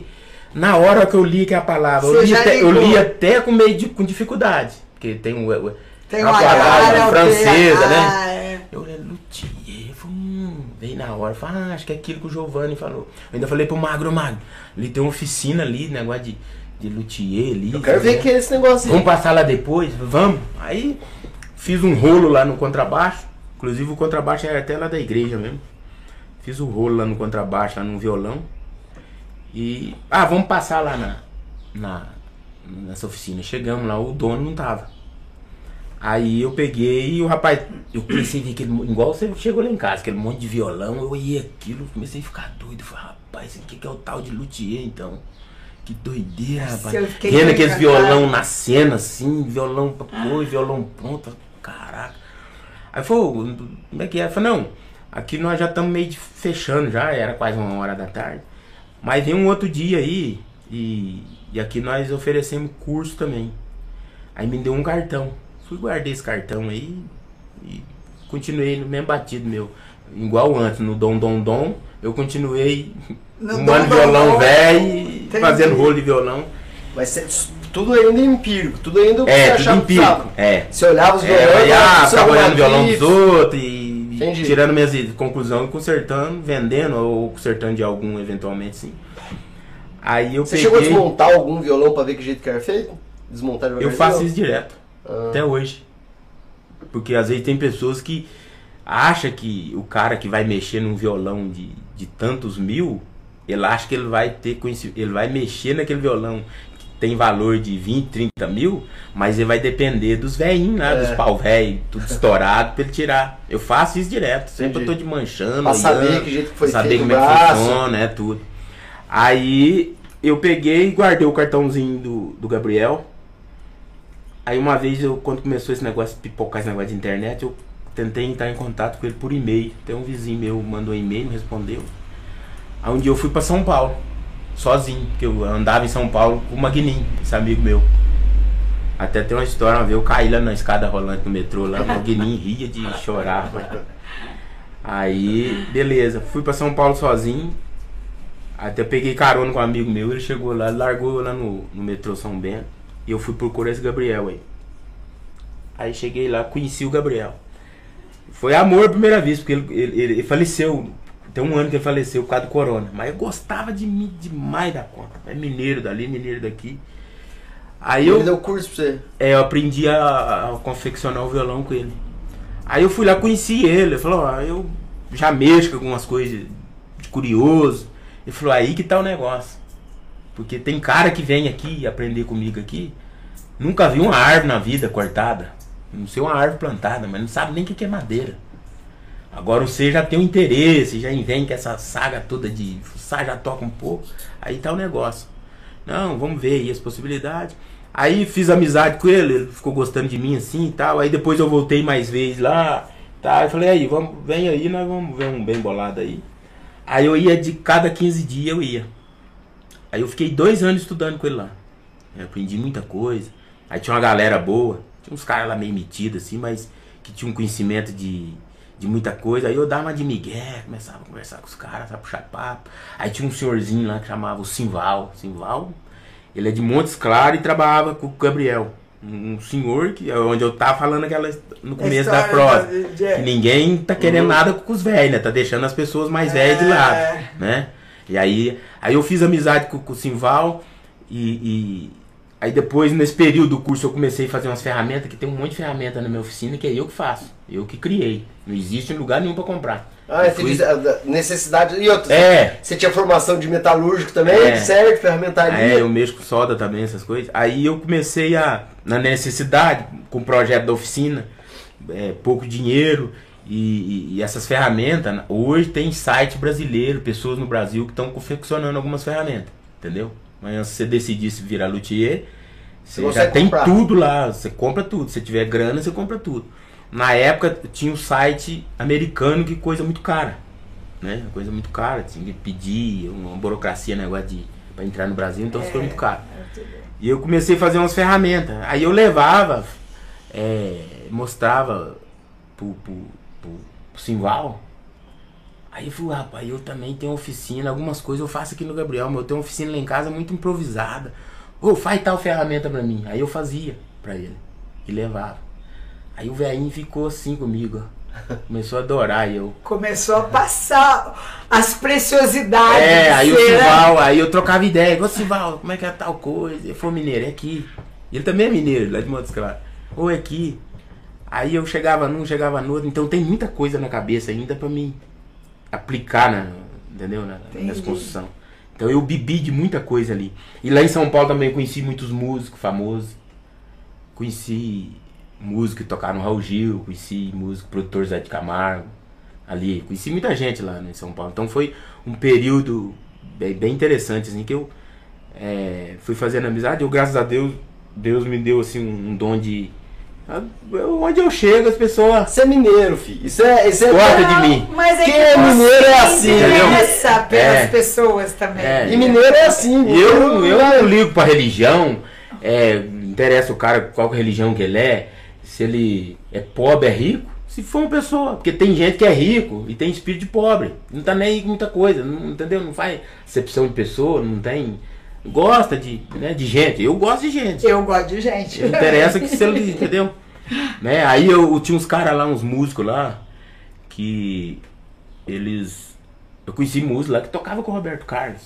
Inclusive eu tenho vídeo tocando com eles. Né? Até tava no YouTube, aí o, Ga- o Gabriel acho que deu uma reformulada no canal dele, tirou. Mas eu tenho esse, esse vídeo baixado lá. Então aí eu sou, mineiro, traz um queijo pra nós. Aí eu levava queijo, levava uma cachaçinha do capela, né, pra eles. Aí fui fazendo amizade com os caras lá. Aí eu aprendi essa, essa arte lá com o Gabriel, né? Fui, aprimorei. Quando eu falei, eu tava falando, é.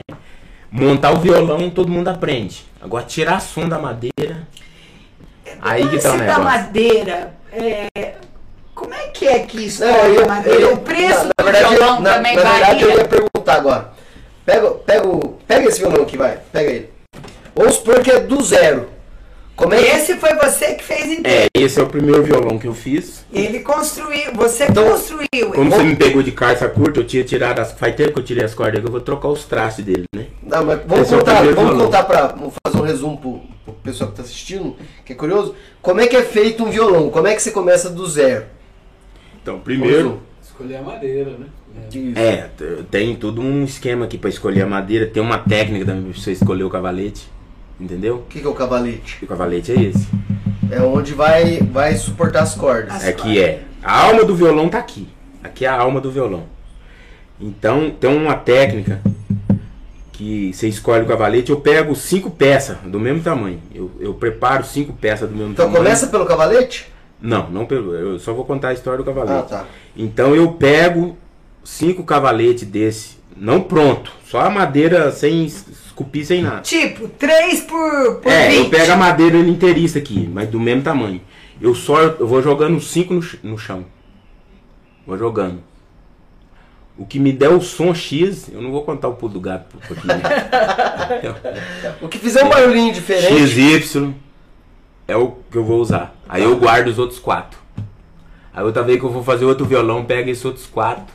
Porque aí ele, ele já foi secando, foi, Foi amadurecendo. temperando, vamos dizer, com o tempo. Vou soltando. A hora que eu Aí me dá o barulho X. isso pra você? Esse. É a vida, né, filho? A vida. A Sinal vida. deve ter ajudado. É, você vai, é o que eu tô falando. É. Tonta aquele que acha que sabe tudo, né? É, isso aí. É, a história de Sócrates. É. Sabe a história de Sócrates? Sócrates na, na Grécia. Eu gosto de falar isso pra todo mundo que você falou. Você vai ver que o que você, o que você acabou de falar foi falado pelo filósofo mais inteligente que já passou no, no planeta Terra. Então, Sócrates, ele era o professor de filosofia na Grécia e um dia tinha as oráculos que era como se fosse a ponte entre os deuses e o ser humano. Isso. E um dia um cara foi lá e falou para o oráculo: Quem é o homem mais sábio do- da Grécia? Viraram para ele e falaram: Sócrates. Ele chegou para Sócrates, Sócrates sempre foi humilde, falou: Sócrates, por que você é o homem mais sábio do planeta Terra? E o Sócrates falou assim: Mas eu não sou o homem mais sábio, não, mas a, o oráculo de Delfos falou que você é. Ele falou assim, ó, eu preciso pensar pra responder. Passou um dia, ele voltou e falou assim, eu sei por que eu sou o homem mais sábio do planeta Terra. Eu perguntaram pra ele, por quê? Porque eu sei que nada sei. É. É daí que Esse é o surgiu. Ele era o mais sábio porque ele sabia que nada sabia. É o que você acabou de falar. Tonto é quem acha que sabe alguma coisa. Não, às vezes eu tô conversando com algum beldo, um caboclo aí, mendigo. Eu converso, cara. E ele ensina uma coisa pra você que você fala, saber. céu. Ó, é, ó, tem- todo mundo tem. Você pode pegar o cara lá que tá preso. Ele tem algo pra Você ensinar. acha que ele não sabe nada? Ah, esse cara é maloqueiro, ladrão, traficante, sei o quê. Não, ele tem algo pra te ensinar. Ah, é às vezes que você não tá interessado a saber, mas tem, né? Então, primeiro aqui eu faço o contorno. Eu dobro essa, esse contorno aqui, E deixa deixo. Depois eu faço o rei engrosso, que tá lá dentro, não vai dar pra ver. Madeira esse. Esse, essa madeira é um- chama pau-ferro. É uma madeira que dá- tem no Brasil e tem na, na Bolívia, ali na floresta amazônica ali. Mas pode ser Chama usado em pau-ferro. outras. Então, pode, ou- depois nós vamos falar sobre essa questão. Então a madeira, essa é um pau-ferro, né? Dobrar você tem todo o ferramental, tem que umedecer ele e tal, né? A- a- a- o contorno É. é eu moio, eu vou borrifando a água e vou encostando. Eu tenho uma, uma ferramenta que eu fiz lá de dobrar um tubo com a resistência dentro. Aí eu vou dobrando ele devagarinho, vou fazendo o molde. Depois dele montado lá dentro da a forma, como fosse o útero, aí eu colo as cabeças, né? Colo as cabeças. Aí eu já começo a, a fazer o fundo e o tampo. Aí eu faço o tampo, tem uns leques harmônicos aqui dentro, que é outro pulo do gato também.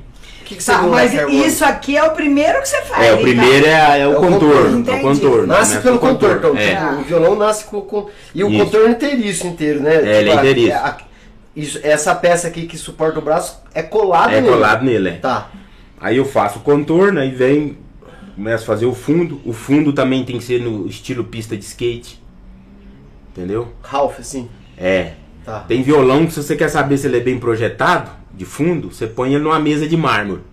Se ele ficar com o meio assim, meio apoiado, ficar assim, é que foi bem projetado. Tem violão que você põe ele e praticamente encosta na mesa É. de mármore. Nossa. Fica, entendeu? Ele tem que ficar meio É, só, abalado só nessa técnica aí você já ganha 30, 25% do preço do violão. de volume no violão. Ah, de volume, de mu- Porque se você colocar ele reto, o som vai bater lá dentro e vai espirrar. Nossa, Ele não suaviza, né? ele não, não remete.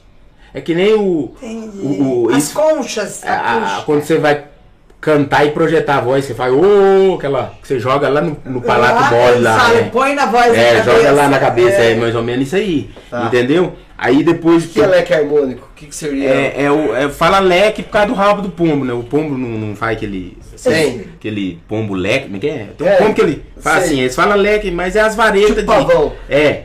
Isso aí é também pra melhorar a acústica. Aí, beleza, você fez o lateral, fez o fundo, fez esse esquema de, de deixa ele assim, né? Aham. Mas esse leque, então, só pra- esse leque também é importante pra fazer para fazer o som. É, aí aqui a alma do instrumento tá aqui que não eu tô falando. Aí você projetou os leques harmônicos, vai depender do, do, do timbre que você vai querer, entendeu? Pra viola tem vários tipos de leque harmônico, eu vejo luthier fazendo viola aí só com uma técnica só. Mas tem vários, vários Ah. tipos, entendeu? E, e, tipo, conforme você mexe o, o, o, o, A altura da o madeira. pau, ele, ele vai. É, o, a lateral aqui eu deixo com 2 milímetros. E o tampo eu deixo com 3. Não, tu quer saber do Três leque harmônico. Então, aí o leque quer. harmônico, depois que eu passei as varetas, tudo na medida, entendeu? Os agudos eu deixo de um jeito, os graves eu deixo de outro, entendeu? Entendi. Eu vejo, é, às vezes eu pego viola artesanal, do, da, inclusive eu tô com duas lá pra, pra restaurar, eu enfio a mão lá dentro, tá tudo igual.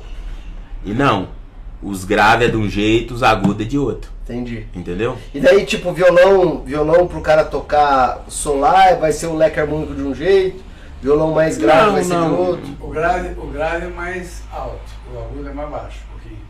Não necessariamente. É, vai, é que eu tô falando, essa coisa de você namorar a madeira. Você tem que Você saber. perceber a madeira, o tampo, antes de eu colar ele, eu pego, eu vou batendo nele. É igual mulher de malandro, gosta de apanhar, né? vou, vou, vou batendo, vou percebendo o tampo, a madeira. E olha como Entendeu? o som é diferente. É tipo uma né? calibragem É. de. igual quando eles pegam fazer balanceamento de roda. Isso. Coloca um pezinho a mais aqui. É, eu vou vendo, vou tirando. Aí eu colei o tampo certinho. Depois que eu colei o tampo, eu faço o desenho dele aqui, né? Com a sobrinha mínima. ele tem que sobrar um pouquinho, porque eu, eu preciso de uma margem a mais, né? Aí eu encosto, encrosto a roseta. Eu Que que é a fixo a roseta? roseta é esse aqui. Esse- É uma O mosaico. O mosaico. mais linda. Ele dá um milímetro e meio, mais ou menos. Mas isso aí é, é, é gráfico? faço um Faz? raio. Não, ela tá, ela tá enterrada aqui dentro, ela tá encrostada aqui Então, dentro. mas é você que faz esses desenhos? Não, esse eu compro feito. Mas dá pra fazer também. Mas dá mais trabalho, né? Então. É, isso aí é desenho, né? É, mas futuramente eu pretendo criar umas rosetas mais com a minha Sua, cara. Se é. tiver um cara tocando na televisão lá, o olha. Ah, é mesmo, aquele lá é Entendeu? diferente. É. É, tudo é diferente. Aí eu encosto a roseta, E ela é de madeira também? ela é feita de madeira e, e estinge. Eu compro de uma mulher. Mas lá. a roseta é só pra enfeitar. É, tem que ter, né? Pra ficar bonito, né? Pra Ah, tá. dar um charme no violão. Tem vários tipos, tem uns luthier aí que faz ele mesmo, artesanal. Aí eu encrostei a roseta certinho, aí eu vou pras travessas, aí eu faço os leques harmônicos, do jeito que eu tava falando. E vou calibrando, vou percebendo. E eu, aquele dia que eu tava falando, Daí você cola o Tá. cavalete. não, aí O cavalete é o último. primeiro eu colo o tampo, antes de colar o fundo. Tá. Depois eu colo o fundo. Depois que eu colei o fundo, eu montei o bojo da viola. Tá montado. Aí eu vou pro braço. Tem a medida aqui também. E essa madeira aqui também, essa é um cedro. O cedro do Mog não tem diferença. Aparentemente, essa é olha, quase a mesma madeira. Em termos de coloração, de fibra. O cedro, se você pegar uma madeira da mesma medida de cedro, X, X, X, e pegar a outra X, X, X, a mesma medida, e pesar, o cedro ele é um pouquinho mais denso do que o. Não, o mogno é um pouquinho mais denso que o cedro. Só que o mogno ele te dá mais sustain no, no- no instrumento. Ele prolonga mais o som. Por quê? Hum, É, não é, é assim. mistério da natureza. É né? em, em- tá. Só que pro flamenco já não serve o mogno. Pelo menos até o conhecimento que eu tenho, violão flamenco ele é Então, diferente. violão de, agora chegou onde eu ia perguntar. Eu achei que era o, era o leque harmônico. Mas então é o tipo da madeira que vai fazer o violão ser de um jeito ou de outro. É, o tipo da madeira Entendi. ajuda muito. É que eu não tô falando. Você faz violão até de caixa de. De. Como é que fala? De verdura aí você De faz. verdura. Entendeu? Mas pra você fazer o violão, você tem que juntar Então, madeira. se eu vou lá conhecimento. um violão, se eu vou lá, eu, o, o, o Sérgio Vick encomendar, encomendar um violão pra você. Você vai sentar comigo, você quer um violão pra quê? O É, que que você também, quer tocar? também. Também. Por exemplo, quando eu tava falando do violão flamenco, hoje eles estão fazendo violão flamenco com tampo, com esse tampo que é o pinho alemão, né? Essa madeira que ela vem da Alemanha, Austrália, Canadá. Região fria.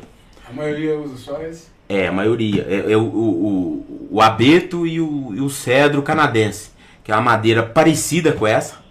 Só que ela é um pouquinho mais escura, assim. Ela tem algumas diferenças na coloração. Mas é o, termo de, de, de veio, de linho dela é quase a mesma, a mesma coisa. E, Ah, e é, eu tô vendo aqui, o, o, o- ah, tem, que ser, É. tem que ser nesse sentido a então, fibra. em Campos do Jordão, eu fiquei sabendo, É através de um amigo meu, que eles plantam esse abeto. Só que o Brasil, por causa de ser um clima tropical, a madeira cresce muito rápido. Então ela. Não fica tão bom quanto. fica- Ela não desenvolve as mesmas fibras que é lá no Alasca, lá naquelas regiões geladas lá.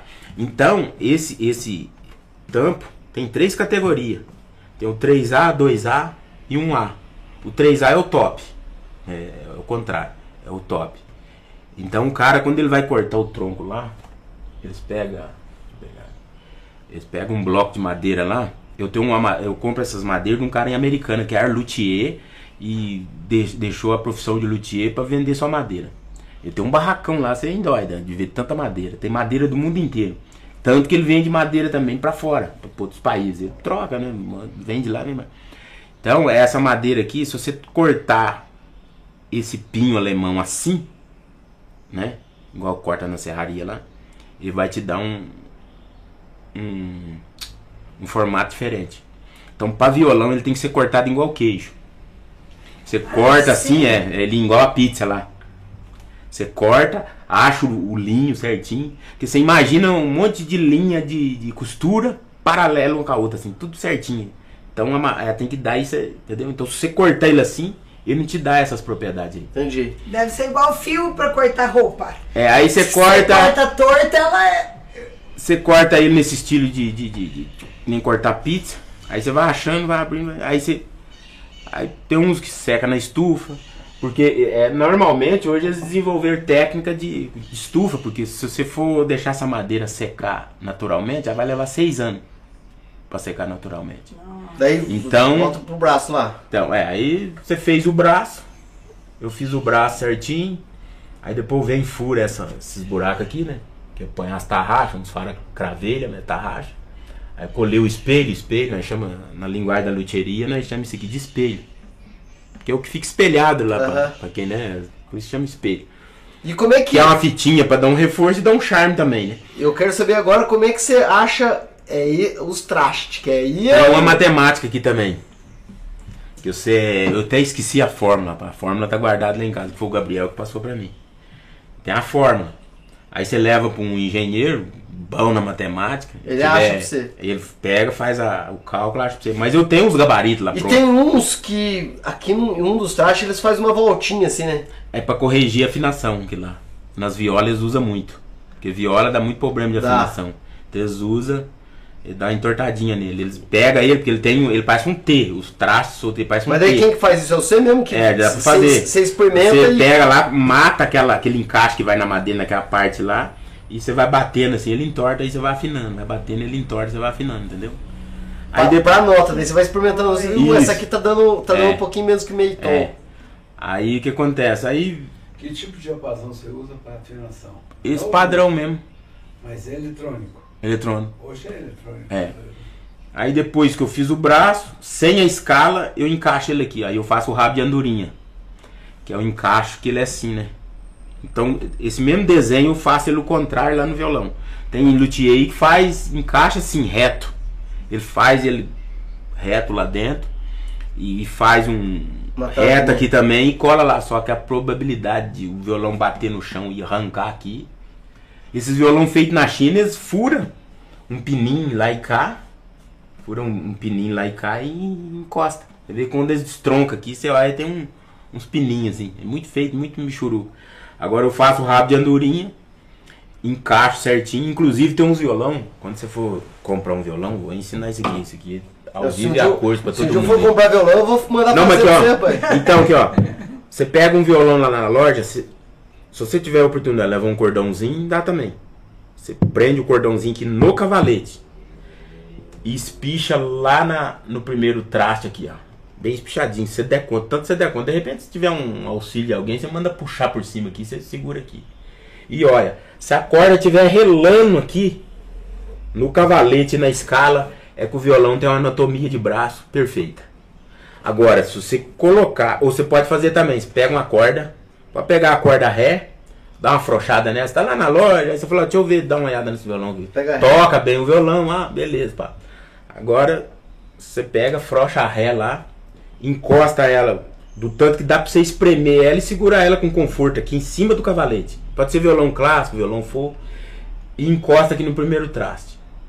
Se relou aqui, opa, tá perfeito. Agora, você viu que tem um vácuo muito grande aqui, não Se compra passa um não caminhão. remanta. Se Sabe por quê? um caminhão, não compra. Sabe por quê? É o violão que foi colado com o braço elevado.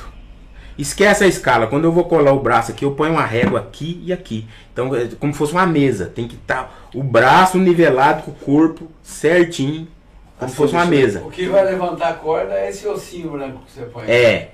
Aí o que acontece? Aí Entendi o que que você aí o que, que acontece? Se ele tiver muito alto, você vai baixar ele, serrar o osso dele aqui até no talo e ele não, te- não vai te dar conforto pra tocar. Você tá entendendo? Ele não vai te trazer conforto nenhum. Porque tá, ele- na- do jeito que ele foi fabricado, ele já, já deixaram. Então tem que estar niveladinho. Niveladinho, que a hora que você colar a escala, a escala vai ficar. Às vezes aqui, ó, no- da, da décima segunda pra cá, eu deixo, eu tenho uma técnica que eu deixo uns décimo mais pra baixo, entendeu? Eu vi, Pra que, eu vi que ele é meio assim. É, um Nossa, pouquinho mas assim. que precisão que Entendeu? você tem que ter pra fazer com medidas tão É pequenas. por, assim. por isso que as- ele criou ferramenta de necessidade. Nossa. Então- Você olha o violão dele, o finalzinho é meio, é meio É. tem- pendido pra cá. Aí. eu E todos são um ou é só os seus? Não, alguns usam esse- esses, Essa- esses critérios aí pra técnica. fazer. Então, é, às vezes lá na fábrica eles colocam o violão, cola com o braço um pouco Assim, ó. Aí dá diferença de. Entendi. Porque aqui pode, você pode pegar um violão, somente esses violão que tem pouco reforço. Uma coisa que o pessoal faz é pegar violão clássico e colocar corda de aço. É um veneno, isso aí mata o violão. Porque além você vai trazer muito, muita pressão aqui, que a pressão é maior. Aqui não tem a, a sustentação adequada, que nem você fazer um sobrado e fazer um alicercezinho pra casa Nossa, baixa. Teve uma Então, vez- quer dizer, o povo Então uma vez eu estourei em antigamente... violão, a hora que eu fui afinar, o cara falou assim, ah, afina o violão pra mim, eu comprei corda, era corda de aço. E eu, era, eu sabia tocar, só toquei com violão aqui em casa, sempre foi corda de nylon. Eu falei assim, ah, fino, mas cara, de aço, que esquisito, eu não sabia. Colocou corda de É. guitarra. Eu fui é. afinando, a hora que, a hora que chegou no tom, eu toquei e falei, não, agora tá afinado. Eu fui entregar pra ele, fez pá, estourou o cavalete. Falei, tá. Porque um violão nylon, ele tem 50 kg de pressão. É a mesma coisa pendurar um saco de cimento nas cordas. O violão aço vai dar uns 70, 75 de Gente, pressão. então quer dizer que aquele hábito que se tinha antigamente, eu vou falar porque é, eu é tempo que eu toco, você sabe disso, a história. Trocava, ah não, vamos pôr corda de aço, ah É, não, o som é mais de- aberto, né? É, mas é, é, mais aberto. É. Aí o que acontece? Mas Aí tem que ter a preparados estrutura aqui, isso. tem que ter a estrutura. Por exemplo, ah, eu quero que faz um violão Mas modelo então, clássico. desculpa, o de aço tolera a de nylon, mas a de nylon não, Não tolera, tolera o, de aço. o aço, não tolera. Ah, Porque a estrutura é diferente, disso. a estrutura é diferente. O aço é feito cruzado aqui. ó. Daí, por exemplo, o, o, o Takamine lá, você, você bateu o olho e você vê que era Takamine. Por quê? Por causa daquela voltinha que ele tem? É, Por causa do é a desenho. voltinha. Aquela voltinha diferente. É, e outra Aquela é o charme do cabeça. Takamine. É, a cabeça também. Então o que acontece? Quando a pessoa quer temar e quer colocar o aço, eu sugiro colocar o rabicho aqui, que é o cordal, né? Que aí ele vai eliminar essa pressão toda aqui. Aí você não, não Entendi. ocorre. Entendeu? Mas, por exemplo, pode, O que é o então, se eu tenho... É aquele cordal que tem aqui, A assim. corda passa igual de guitarra. Ah, É. tá. Isso. E Quando aí. eu tenho então um violão que eu comprei ele já com corda de aço, então ele já é específico para corda de aço. É, você tem que ver, enfiar a mão aqui e ver a estrutura dele, né? lá dentro, Entendeu? Então tem que Aquela, saber muita leque de coisa. reforço muda também por isso. Posso enfiar a né? mão pra ver o que que você tá falando? Será que cabe minha mão? Não, eu, minha vejo, mão, não, eu é vejo que tem umas madeiras aí do lado. Do lado ainda. Ah, entendi o que é o rabo de andorinha agora. É. O leque É, harmônico. tipo um leque. E embaixo, embaixo tem uns, uns reforços também.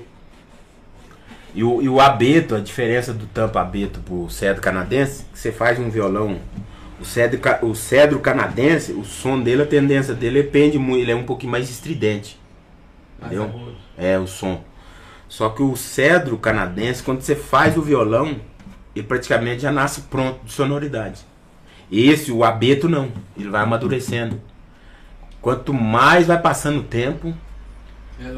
Ele do vai violão o som. pronto já. É, o- é, do violão Do pronto. violão, tá, É. Isso a gente vê na prática. É, aí você vai, cada ano ele vai abrindo o som. É como Vai. uma criança, né? Você põe na escola, vai, vai, vai, melhorando, vai melhorando, né? Entendi. Então o, o tampo, essa madeira, o AB tem essa, essa questão. Só que uns preferem AB, outros preferem cedro canadense. E eu tava falando lá do violão flamenco. O violão do flamenco, ele não pode ter sustain, né? Por causa, por causa do estilo musical que, que toca o flamenco, né? que É, toca embola bate, muito o som, bate, embola muito não. o som, né? Ah, É, é, é muito rápido ali, aquela coisa toda. Então, decay rápido. A forma de onda não pode continuar. se tiver muito sustain na madeira, Pipocando som. Hum? Pipocando som. A Bruno falou os 10, 18. É, coisa nossa. Então, aí se se tiver muito sustain na madeira do tampo, Tá ótimo. Você tá escutando Vai. no YouTube? Tempo inteiro. sustain é o é aquele som que prolonga. Tum. Ah, tá, Entendeu? entendi. Fica- É sustentação do É, som, tá. pro flamenco, pro estilo flamenco, embola muito o som. Pelo menos aqueles flamenqueiros lá da, da Espanha e coisa, até o que eu sei, né? Tem gente Eles que gostam que faça. Eles gostam, usa o Simpreste. Usa, porque uma vez o, o próprio Gabriel, mesmo que eu estudei com ele, ele fez um violão flamenco com um espanhol uma vez, ele foi lá na loja lá. É, pegar o violão, aí eu vi um puta de um violão bonito. Aí você vê que o Simpreste ele é um pouco meio rosa, cor de rosa, assim, sabe? A madeira. Aí eu falei, não, aí eu perguntei pra ele, aí ele falou, eu falei, não, porque o, o, o estilo flamenco não pode embolar as notas. Né? Eles é muito rápido, dá aquelas batidas, É, aqueles dá as batidas, bicho. assim, dram, dram, dram, aí, então, É. não- senão o som fica muito embolado. Então tem que. Não pode ter muito sustain, né, mas ou praticamente sustain nenhum. Agora, para outros estilos, sem problema nenhum, né? Então vai. Cada madeira tem uma. Agora, uma coisa que ninguém sabe, poucas pessoas eu vou especulando aí, eu vejo que uma madeira muito densa para instrumento de aço não é muito bom. Não combina muito. Como assim? Então a madeira muito dura. Jacarandá, por exemplo. É, você pega um jacarandá, esse aqui é uma madeira muito dura. Pra, pra instrumento de aço não é muito bom. Não é, né? Então você tem que equilibrar. Entendeu? Pegar uma madeira mediana de densidade e equilibrar e dar um som aveludado. Agora a embuia, lá que eu falei pra você que eu tenho bastante embuia. Inclusive aqueles bancos da igreja, matrizes, Sim. é tudo embuia. Ali tem milhão ali dentro da igreja. Nossa. É. Eu já tive vontade de jogar um banco daquele nas costas e levar embora. Ainda mais Mas é, abençoado como é ainda. que você vai, vai, Como é que você é... corta fininho? É isso a minha É dúvida. ferramenta. Se eu falar uma coisa pro senhor, eu mandei o cara fazer um serrote pra mim, eu tirava bife na madeira, até fazia academia, apoiava na morsa lá e molhava o pano. Gastava uma, uma hora lá pra tirar os bifes. Aí eu, eu pegava quando, quando eu comecei mesmo, esse violão Ah, porque aqui. tirar o bife de madeira, De entendi. madeira. Eu- esse violão meu praticamente fiz no serrote. Ah, É bem. Um serrote, É mas- bem, tipo assim, com pouco recurso, né? Vamos dizer. Tá, mas e Mas aí? e hoje? aí você tem que tirar Não, hoje a aí, aí o negócio foi lixa. melhorando, a oficina foi prosperando.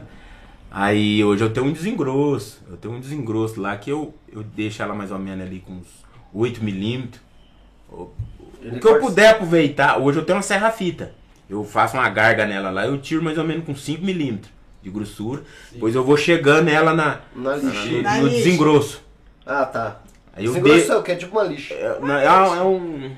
Ele é quase o tamanho dessa mesa aqui e você enfiar, ela vai regulando a altura. Tá. É um desengrosso da maquita. Estão perguntando o seguinte: é, se você usa madeira maple. Maple. para o tampo. Maple pra tampo não funciona. Que eu saiba, até o que eu saiba, não. Então não funciona. O tudo Maple serve, o Maple serve pra lateral, pra braço de guitarra, braço também de violão, se o cara quiser fazer. Americana. O Maple, ele é quase igual a, a embuia. Ele tem a- a- as, como é que fala? A- as fibras dele é bem parecida com a embuia, só que a embuia é escura, né? Ah. Escura, meio colorida, meio cheia de detalhe. né? A outra coisa que pediram pra você agora aqui, pra você cantar. É, a gente tá chegando no fim, então agora tá na hora de cantar. Ah, você precisa Até dar uma porque- palhinha agora. Pediram pra você cantar uma música cristã e outra do Vanderly.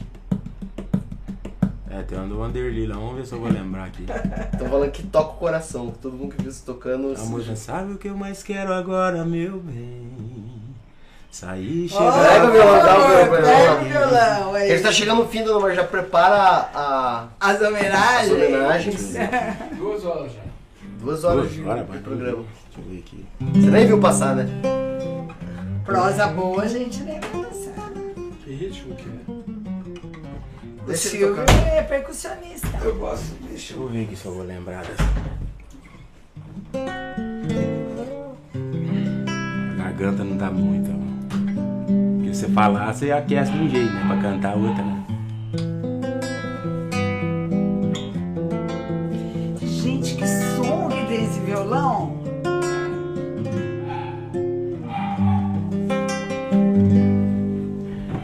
Sabe o que eu mais quero agora, meu bem?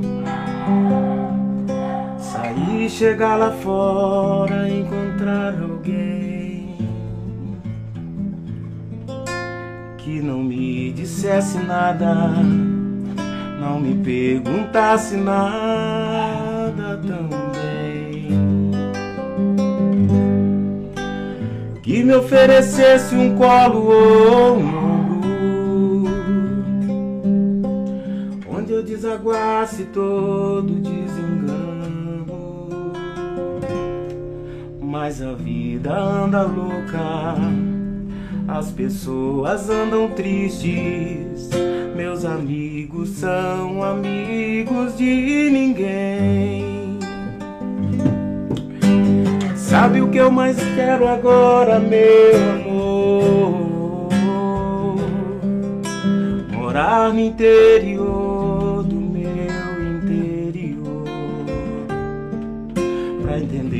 que se agridem Se empurram pro abismo Se debatem, se combatem sem saber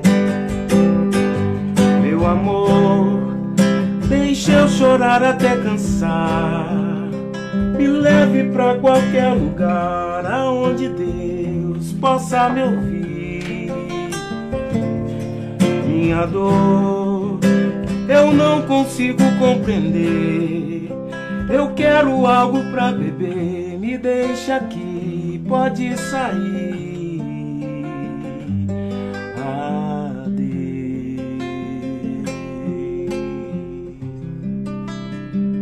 Garganta tivesse mais melhor. Linda! Mas como é que chama essa música? Onde Deus possa me ouvir.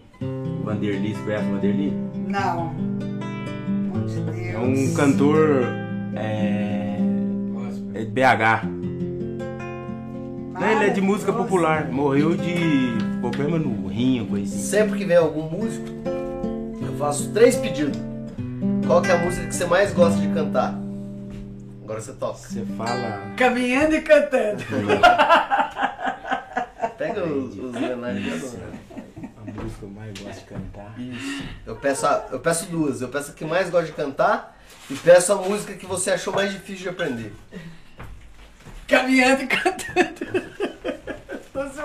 Toda música é difícil de aprender, né? Porque tudo é novidade todo dia, desde o Dó maior lá, o primeiro Dó até. E aí, tudo tem que Ah, eu não tenho em né? mente aqui uma, Uma que você música que, eu gosta? gosto de cantar.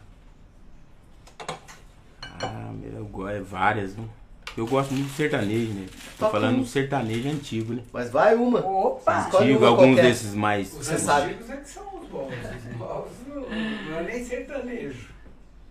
Deixa eu ver se eu lembro.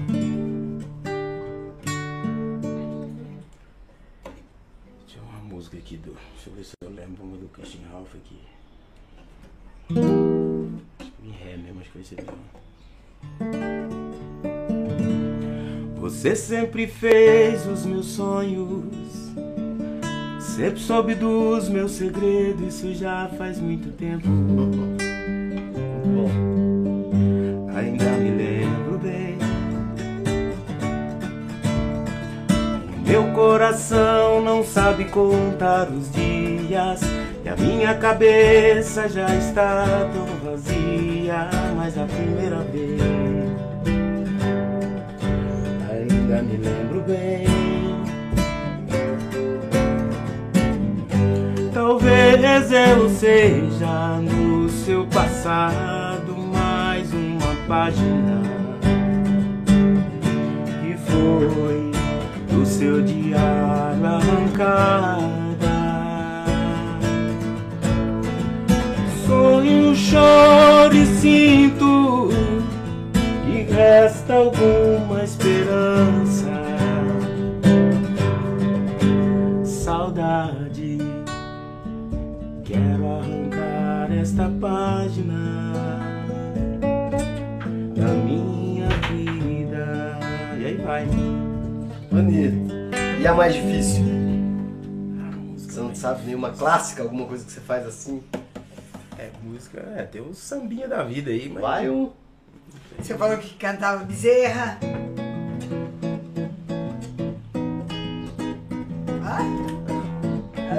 Essa é. Bem que se quis, depois de tudo ainda ser feliz. Mas já não há caminhos pra voltar. E o que que a vida fez da nossa vida? E o que que a gente não faz por amor? Mas tanto faz.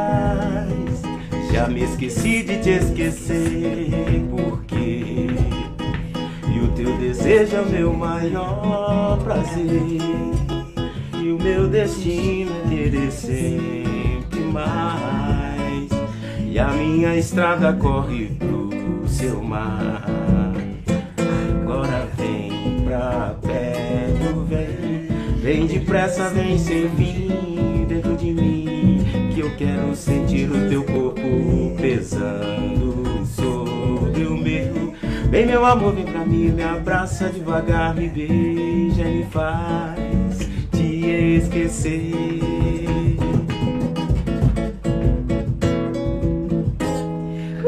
Pra quem só tocava caminhando e cantando, Márcia. Muito bem. Nosso Café Itaim, La Casa de Pastel, Logoteria, Infocan Informática Cambuí, Maria do Carmo. Maria do Carmo do Bolos Funcionais, Serra Verdes, Cambu... Serra Verde, nós não falamos da outra vez, é isso aí. Souza Advogados e galera que já conhece aí, muito obrigado. Vamos para as homenagens? Vá. Hoje a minha homenagem vai ser diferente pro Sérgio, afinal de contas, ele é um tocador, fabricante de violão Posso e é a minha paixão. Alearte. Alearte, que das canecas, Alearte. Cuidado, senta bem pra frente, menino, senão É. não dá. Aqui, até, a- até o toque do violão dele é, é gostoso. Toca uma em Ré maior aí, nós toca.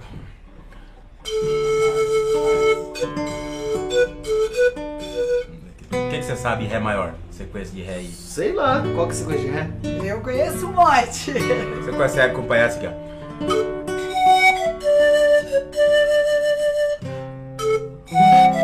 que música é Essa essa? sequência de Ré maior. Eu não Michael sei. Jackson. Já o Murilo não Sim. é 100%, não. Eu sei tocar, não sei tocar, não sou músico não. Ah, qual que é a. Dona Márcia vai saber se é coisa de ré. Deixa eu ver uma.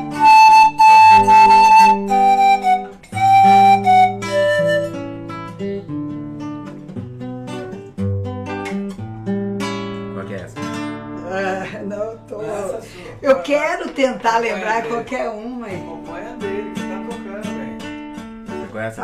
Em menor, dá pra ir? Si menor seria aqui, né? Isso. É ré, si Si menor. menor. seria Si menor. É ré, si O quê? menor e. Quer fazer a pestana aí? Não, quero saber o seguinte. Então aqui é o tocar- é Ré ou Si menor aqui. Ah, mas o Ré menor não dá. Ah, tem que ser Si menor, mas É. eu não sei se dá pra cantar.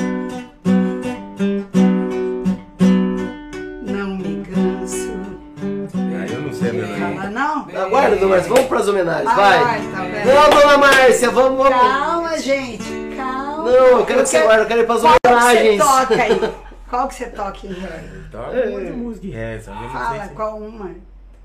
Ele, eu ele, ele falou pra você fazer uma sequência de ré. Pra você acompanhar Não, mas que tudo bem, faz mesmo. Vai lá.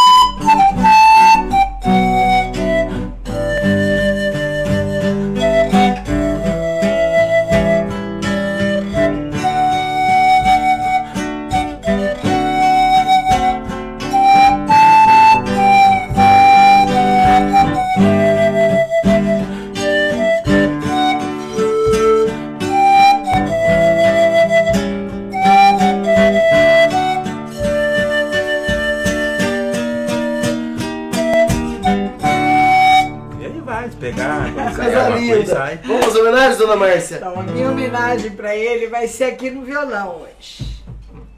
Tá? Você falou que você gosta de moda, eu acho que eu acertei numa moda que eu vou pegar e vou cantar pra você aqui. Peguei a letra aqui só pra eu não, não falhar, que faz tempo que eu não toco, aí eu, pode ser que eu esqueça. Tenho a viola que retiro da parede noitinha para pontear. Tenho a gaiola, meu canário, uma rede sempre esticadinha pro meu bem sonhar. Quando a lua vem surgindo cor de prata ilumina o meu pedaço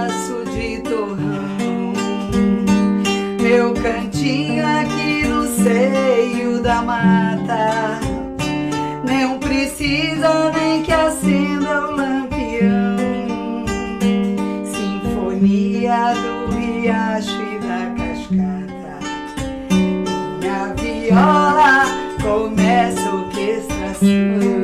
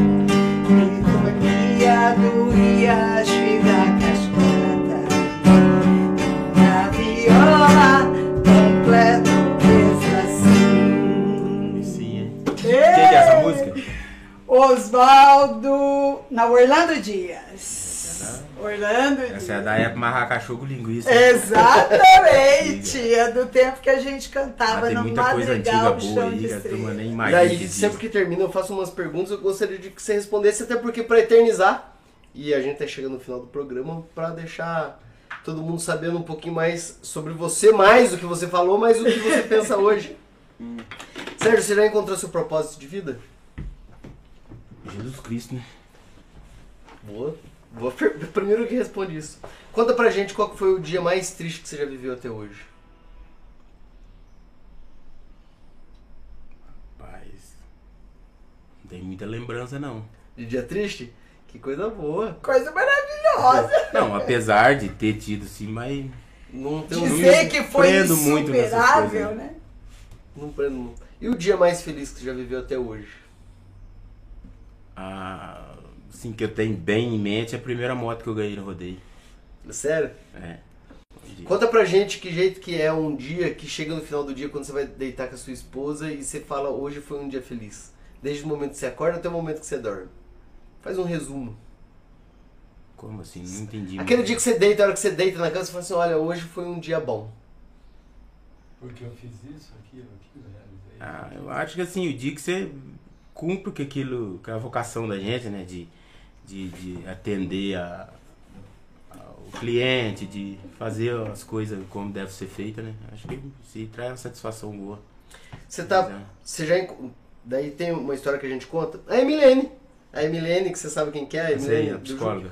Quando ela veio aqui, ela conta a história assim, que o pai dela tava quase tava muito doente e ela tava para casar e ela foi adiando o casamento dela várias vezes. E daí um dia o pai dela virou para ela e falou assim: "Minha filha, não adia mais, porque você tem que seguir sua vida". Casa. Ela marcou e uma semana antes do casamento chegar que o pai dela falou que não era para adiar, o pai dela morreu. E ela entrou para casar mesmo assim. E daí ela conta que quando ela entrou pra casar, no momento que ela entrou, todas as pessoas que estavam enlutadas, que gostavam do pai, estavam lá pra prestigiar o dia feliz dela. E naquele momento ela entendeu o que é o amor verdadeiro. Que as pessoas, mesmo não querendo, estavam lá. Então a pergunta, você já vivenciou o dia que você fala isso é amor verdadeiro? Já. Conta pra gente esse dia. Não, de perceber, né? A... Esse amor, quando que você. O que, que aconteceu? Não, que, que é- assim. Como é que eu posso explicar pra você? Acho que é é difícil de eu, de eu- Você fala assim na prática, no dia a dia. É, um dia que você falou assim, isso é amor de verdade. Ah, Igual aconteceu com ela, que ela vivenciou essa situação, entendeu? ah, de. eu ouvir minha mãe falar que me ama, me ama. Isso marcou muito pra mim. E quando que foi isso? Conta que jeito que foi a história. Essa que é legal, bonita é isso. Então, e falar que me ama, mas com lágrimas nos olhos, né? Entendi. Foi um dia que marcou. já faz tempo já. E como que foi que aconteceu? Mas, Mas- esse amor dura até hoje. Não, então, é. Bom, O que, que aconteceu pra ela falar isso pra você, entendeu? É isso não, que é. acho que de ver a gente se se realizando, Hum. conquistando espaço, essas coisas. E as coisas que foram acontecendo, um dia ela olhou no meu olho e disse isso e isso e marcou muito pra mim.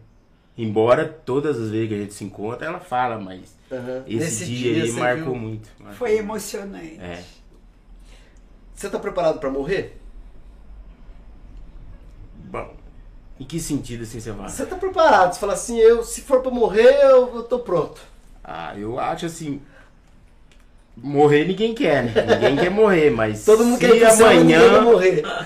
São Pedro puxar a canela minha aqui, eu, Eu tô eu pronto. tô sossegado, porque eu vivi, eu tô com 40, e- vou fazer 48 anos.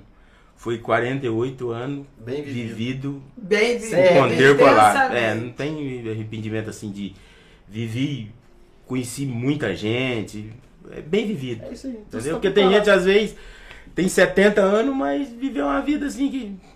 Só naquilo ali. Só saiu daqui, sobreviveu na Não cultivou amizade, não é? Tem gente, é. Você sobreviveu. Você não, você tá preparado. É, eu- É isso. Ele superviveu. Superviveu. Vamos supor, nesse universo que eu crio, que o Prozia 2 cria, que quando você morrer, antes de você ir pro céu, ou você seguir a vida, eles falam pra você assim, olha, ô Sérgio, você tem direito de escutar uma pessoa cantando. Que já morreu ou que não morreu. Quem que você gostaria de escutar? Minha mãe. Nossa Senhora! E fala pra gente um livro que você gosta. A Bíblia é um. Se não for a Bíblia. Que a Bíblia eu falo pra todo mundo que não pode ser Bíblia religiosa. Tem algum que você indique? É difícil falar pra você. É tantos, né? É muito, já li muito livro assim, é difícil falar. Então um filme. Você não é de filme. Eu gosto de filme. Fala um filme que você fala. Filme de ação, presídio, de. Qualquer um coisa- desses. Coisa de ação, assim. Agora o mais coisa. difícil. Uma música. Uma música. Que eu goste muito. Rapaz do céu, é difícil falar de uma música assim que eu. Uma falar música assim, só, né? De uma música só. Que é Mas várias lá. músicas. Ah, é difícil de eu lembrar de uma aqui assim. Essa que você tocou, não? Não, não, não, não. É difícil. Aí você me, me apertou sem abraçar. Mas se você lembrar, você fala. Eu falo. E a última coisa é um conselho pra humanidade. Que conselho se, se- que você daria pra humanidade hoje? Ah, Eu acho é ser mais amigo, né? Ser mais. É, buscar as coisas de Deus, né? É viver no. é, cultivar boas amizades, porque as boas amizades ela ajuda a gente a viver melhor, né? Às vezes a gente vê pessoas vivendo muito sozinho, né? Muito na deles ali, não, não interage com ninguém, né? E buscar Deus, né? Buscar as coisas boas da vida aí. Que a gente vê que o mundo hoje está muito conturbado, né? Muita violência, muita. Essa pancadaria aí, o povo tá quebrando tudo por causa de coisa à toa, né? Por causa de ideologia política, essas coisas, né? Então acho que buscar Deus, né? Como um todo. Dona Bárcia, mensagens finais? Sérgio, você. Peraí, deixa eu pegar aqui. Esse texto é tão facinho, mas eu nunca lembro dele de rapadura. cor. Você faz parte então daquele grupo de pessoas que fazem e continuará fazendo coisas que impactarão no mundo em que nós vivemos, principalmente se tratando de música, que música é vida. Sim. Nos alegrou demais com a sua presença e provou que é bom de prosa. Então você acaba de receber o seu troféu bom de prosa. Abre pra mostrar pro pessoal. Abre aí pra mostrar pro pessoal. Você tem rede Tem, social? tira não? uma foto Tem. pra nós. Isso aí é obrigatório postar na sua rede social a caneca do Ah, Prozeia 2. Bom, eu tô Você precisando da caneca pra, Aí, ó, o título seu é a bom pra quem tomar café em caneca feita de, de lata de massa de tomate. Eu falei pra você que eu era pobre, pobre, mas descia. Agora já tem uma caneca bom de prosa. E olha Isso que aí. bonitinho aí, ó. Proseia dois aí, Não esquece de postar na rede social. Não, vamos postar E, assim. Márcio, como é que faz? É, Márcio, eu tô com o Márcio na cabeça porque o, o Márcio acabou de o Márcio aqui acabou de mandar uma palminha. Sérgio, como é que eu faço? Como é que as pessoas fazem pra encontrar Isso é você? pra você também, a do Serra, Serra Verde. Verde. É um doce de produção familiar aqui de Cambuí, lá no Portão. Você conhece? Ah, o portão, os dois portão, louco, conheci Perto aí. do doce de Portão. Acho que eu fui lá, não sei se na Bahia tinha, fui em Porto Seguro, parece que tinha dois portão lá. Oh, que... É. O que que eu tava falando mesmo? Como é que as pessoas fazem pra te encontrar? Seu também, tá? Bom, é, eu tenho um canal no YouTube que eu posto as coisas minhas de rodeio lá, né? Umas coisas que tá escrito Sérgio Ilha Cambuí MG. Que eu só posto coisa de rodeio lá. E eu tenho um canal, um, eu tenho um Instagram também, que eu abri recentemente, que é coisa de rodeio também, chama Eterno Cowboy. E o meu. De o, meu luthier? o meu de luthier tá George Luthier. Né? E é onde eu posto minhas artes lá, as coisas. Até inclusive eu não falei, não, não coisa. É, é, tem gente lê Jorge, lê Georci, lê, bom, é George Luthier. Eu juntei o nome do meu avô e do meu bisavô e montei essa, entendeu? George. George Luthier. George? Joyce. George. De George. G de Geraldo, né? É, G-E, O, acento no O, R, C de casa, I. George. Porque meu bisavô chamava Orsino. E o, e o meu avô, que no caso filho dele, George. é Geraldo. Virou George. Aí a turma, a turma falava, ah, Geraldo Orsino e tal. Aí eu juntei os dois nomes. Virou George. É, George E, pra, Parece um negócio meio americano, né? Mas né? E o telefone pra contato, se o cara quiser utilizar seu serviço de luthier, é 0359 8834 4377. tá lá pra a- a consertar Ah, violão, fazer Pipocou, violão, apitou lá. viola, É nóis. violino. Não, violino não faço. Violino é muito mais difícil. não, não é, é. Tem lá seus, né? Suas particularidades. Mas é, não é muito Especialista foco, não. violão e viola. É, eu gosto de fazer, né? Tudo vai depender do combinado, mas Aham. é, eu não. Viola, é, contrabaixo, essas coisas, eu não, não pretendo muito seguir. Assim. É mais violão é, mesmo. É, é, é violino, essas coisas. Hum. Eu gosto mais de trabalhar com violão e o. O Gabriel São Paulo fazia de tudo, fazia violino, inclusive a formação dele era violino, que o pai dele era italiano e fazia violino, né? Mas eu não. E outra. É Tem que aquela, especializar. aquela coisa que eu falei pra você, de você namorar a madeira, né? Então você tem que ter tempo aquilo ali. Aí você começa a fazer guitarra, fazer, e fazer Aí- isso, fazer aquilo, fazer aquilo, você começa, entendeu? Então, a sua especialidade é violão Eu gosto de fazer violão e viola. e viola cavaquinho. caipira. E cavaquinho. Cavaquinho. Tudo depende do combinado ali. Mas você sabe que eu estava estudando, isso é uma curiosidade. Eu estava estudando sobre luthiers aqui no, no Brasil. Você sabia que existem apenas 500 luthiers? 500 para um país desse tamanho. E a profissão E foi outra- regulamentada muito Não, então, é, eu tenho gente que não gosta muito do que eu vou falar, mas luthier é quem fabrica violão, que é o, o, o, o violão, o violão é, veio da Espanha, foi o Torres que fez o primeiro violão, tem toda a história lá que ele originou do alaúde, o alaúde originou da do, da, da citara lá, daquela coisa toda, mas o violão ele saiu lá da, Da da Espanha. Espanha, né, dos castelos lá dos reis lá. Então quem faz violão por causa dessa ligação do violão com o alaúde, derivou a palavra luthier, né, que é do francês. Então, quem faz o violão de caixa é considerado luthier. Agora, quem faz manutenção, tecnicamente, é o guitar tech que eles falam. Entendeu? Só que ele acabou levando o nome pro tabela. Então, generalizou, vamos dizer assim. Entendi. Ah, luthier. Então Entendeu? você acha que tem menos ainda? Eu sou um guitar tech e sou um luthier, porque eu faço os dois.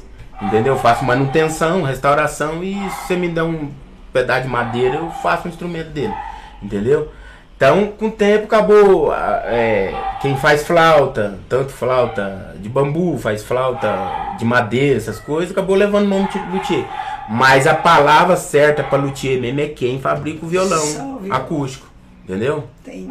Aí. Pois é, é muito pouca gente. Alguém precisa dar o jeito de passar esses conhecimentos pra frente, pelo amor de Deus. Passar, é. porque- Porque como é que faz, né? Esse, o Gabriel que eu estudei com ele, que faleceu, foi uma perca, porque, assim, aconteceu, né? Pegou o corona e tal. Mas é um homem que tinha um conhecimento fora do comum. No entanto, acho que ele, ele deve ter formado aí, não sei não, se ele não formou uns mais de 100. Se ele não formou esses 500 que tá aí, eu não digo É, nada. Muita gente passou na mão dele. Porque antigamente os luthier era muito fechado. eles não gostavam de passar informação. Ah, Hoje sim. que começou esse negócio de global, essa coisa da internet, você poder dar aula online, é, divulgar as coisas online. Divulgar o o povo às vezes conhecimento. começou a tomar mais uma consciência, começou, entendeu? Mas antigamente, isso é. Acabou não deixar você nem entrar. né? Tinha uma Pois salinha é. lá na oficina que ia ficar trancada. E isso é até bíblico, né? Passe o conhecimento para frente, É. né? Não ponha a luz embaixo da candeia, né?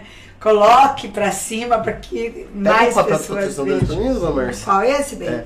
Beleza. Pessoal, Mas é isso aí. Muito obrigado pela, pela paciência, por todos que continuam. Agora o finalzinho deu uma caída boa. Estamos com oito pessoas online, mas vou agradecer por, por fim nossos patrocinadores, nosso Café Itaim, Padaria Avenida, La Casa de Pastel, Maria do Carmo. Quem que é Maria do Carmo? Do Bolo? Maria do Carmo é do Bolo do Profissional. Bolo, Profissional. Infocan, Informática Cambuí, Souza Advogados, Doutora Cibele Braga, Logoteria e... Obrigado. Alearte. Alearte, que Alearte. Márcia colocou que é Alearte. Obrigado, Sérgio Luthier. Do, Obrigado do pelo convite aí.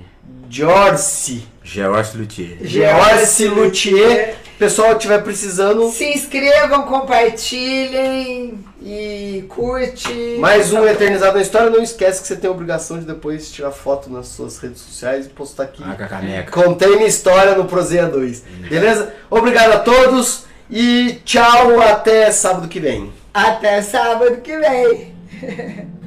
Fechou? É bom. A2, A3 é bom demais. Sou proseio, A2 é bom demais. Proseio com café, com bolo de fubá, um pão de queijo e doce de colher. Pois é, um pão de queijo e doce de colher. Proseio A2 Direção e apresentação Márcia Braga e o seu filho Murilo Braga.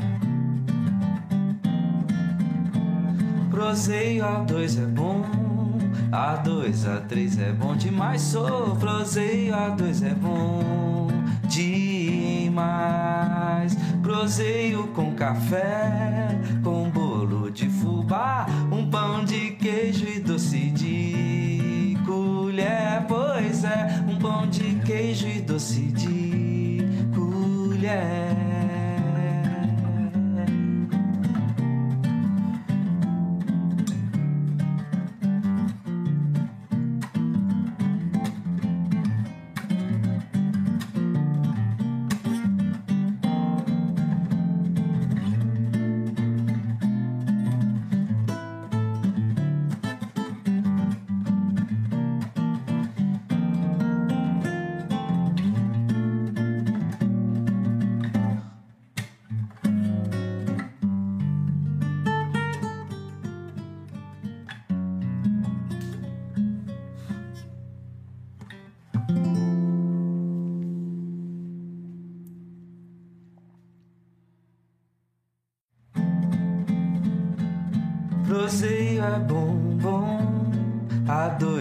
A2, A3 é bom demais. Sou proseio, A2 é bom demais.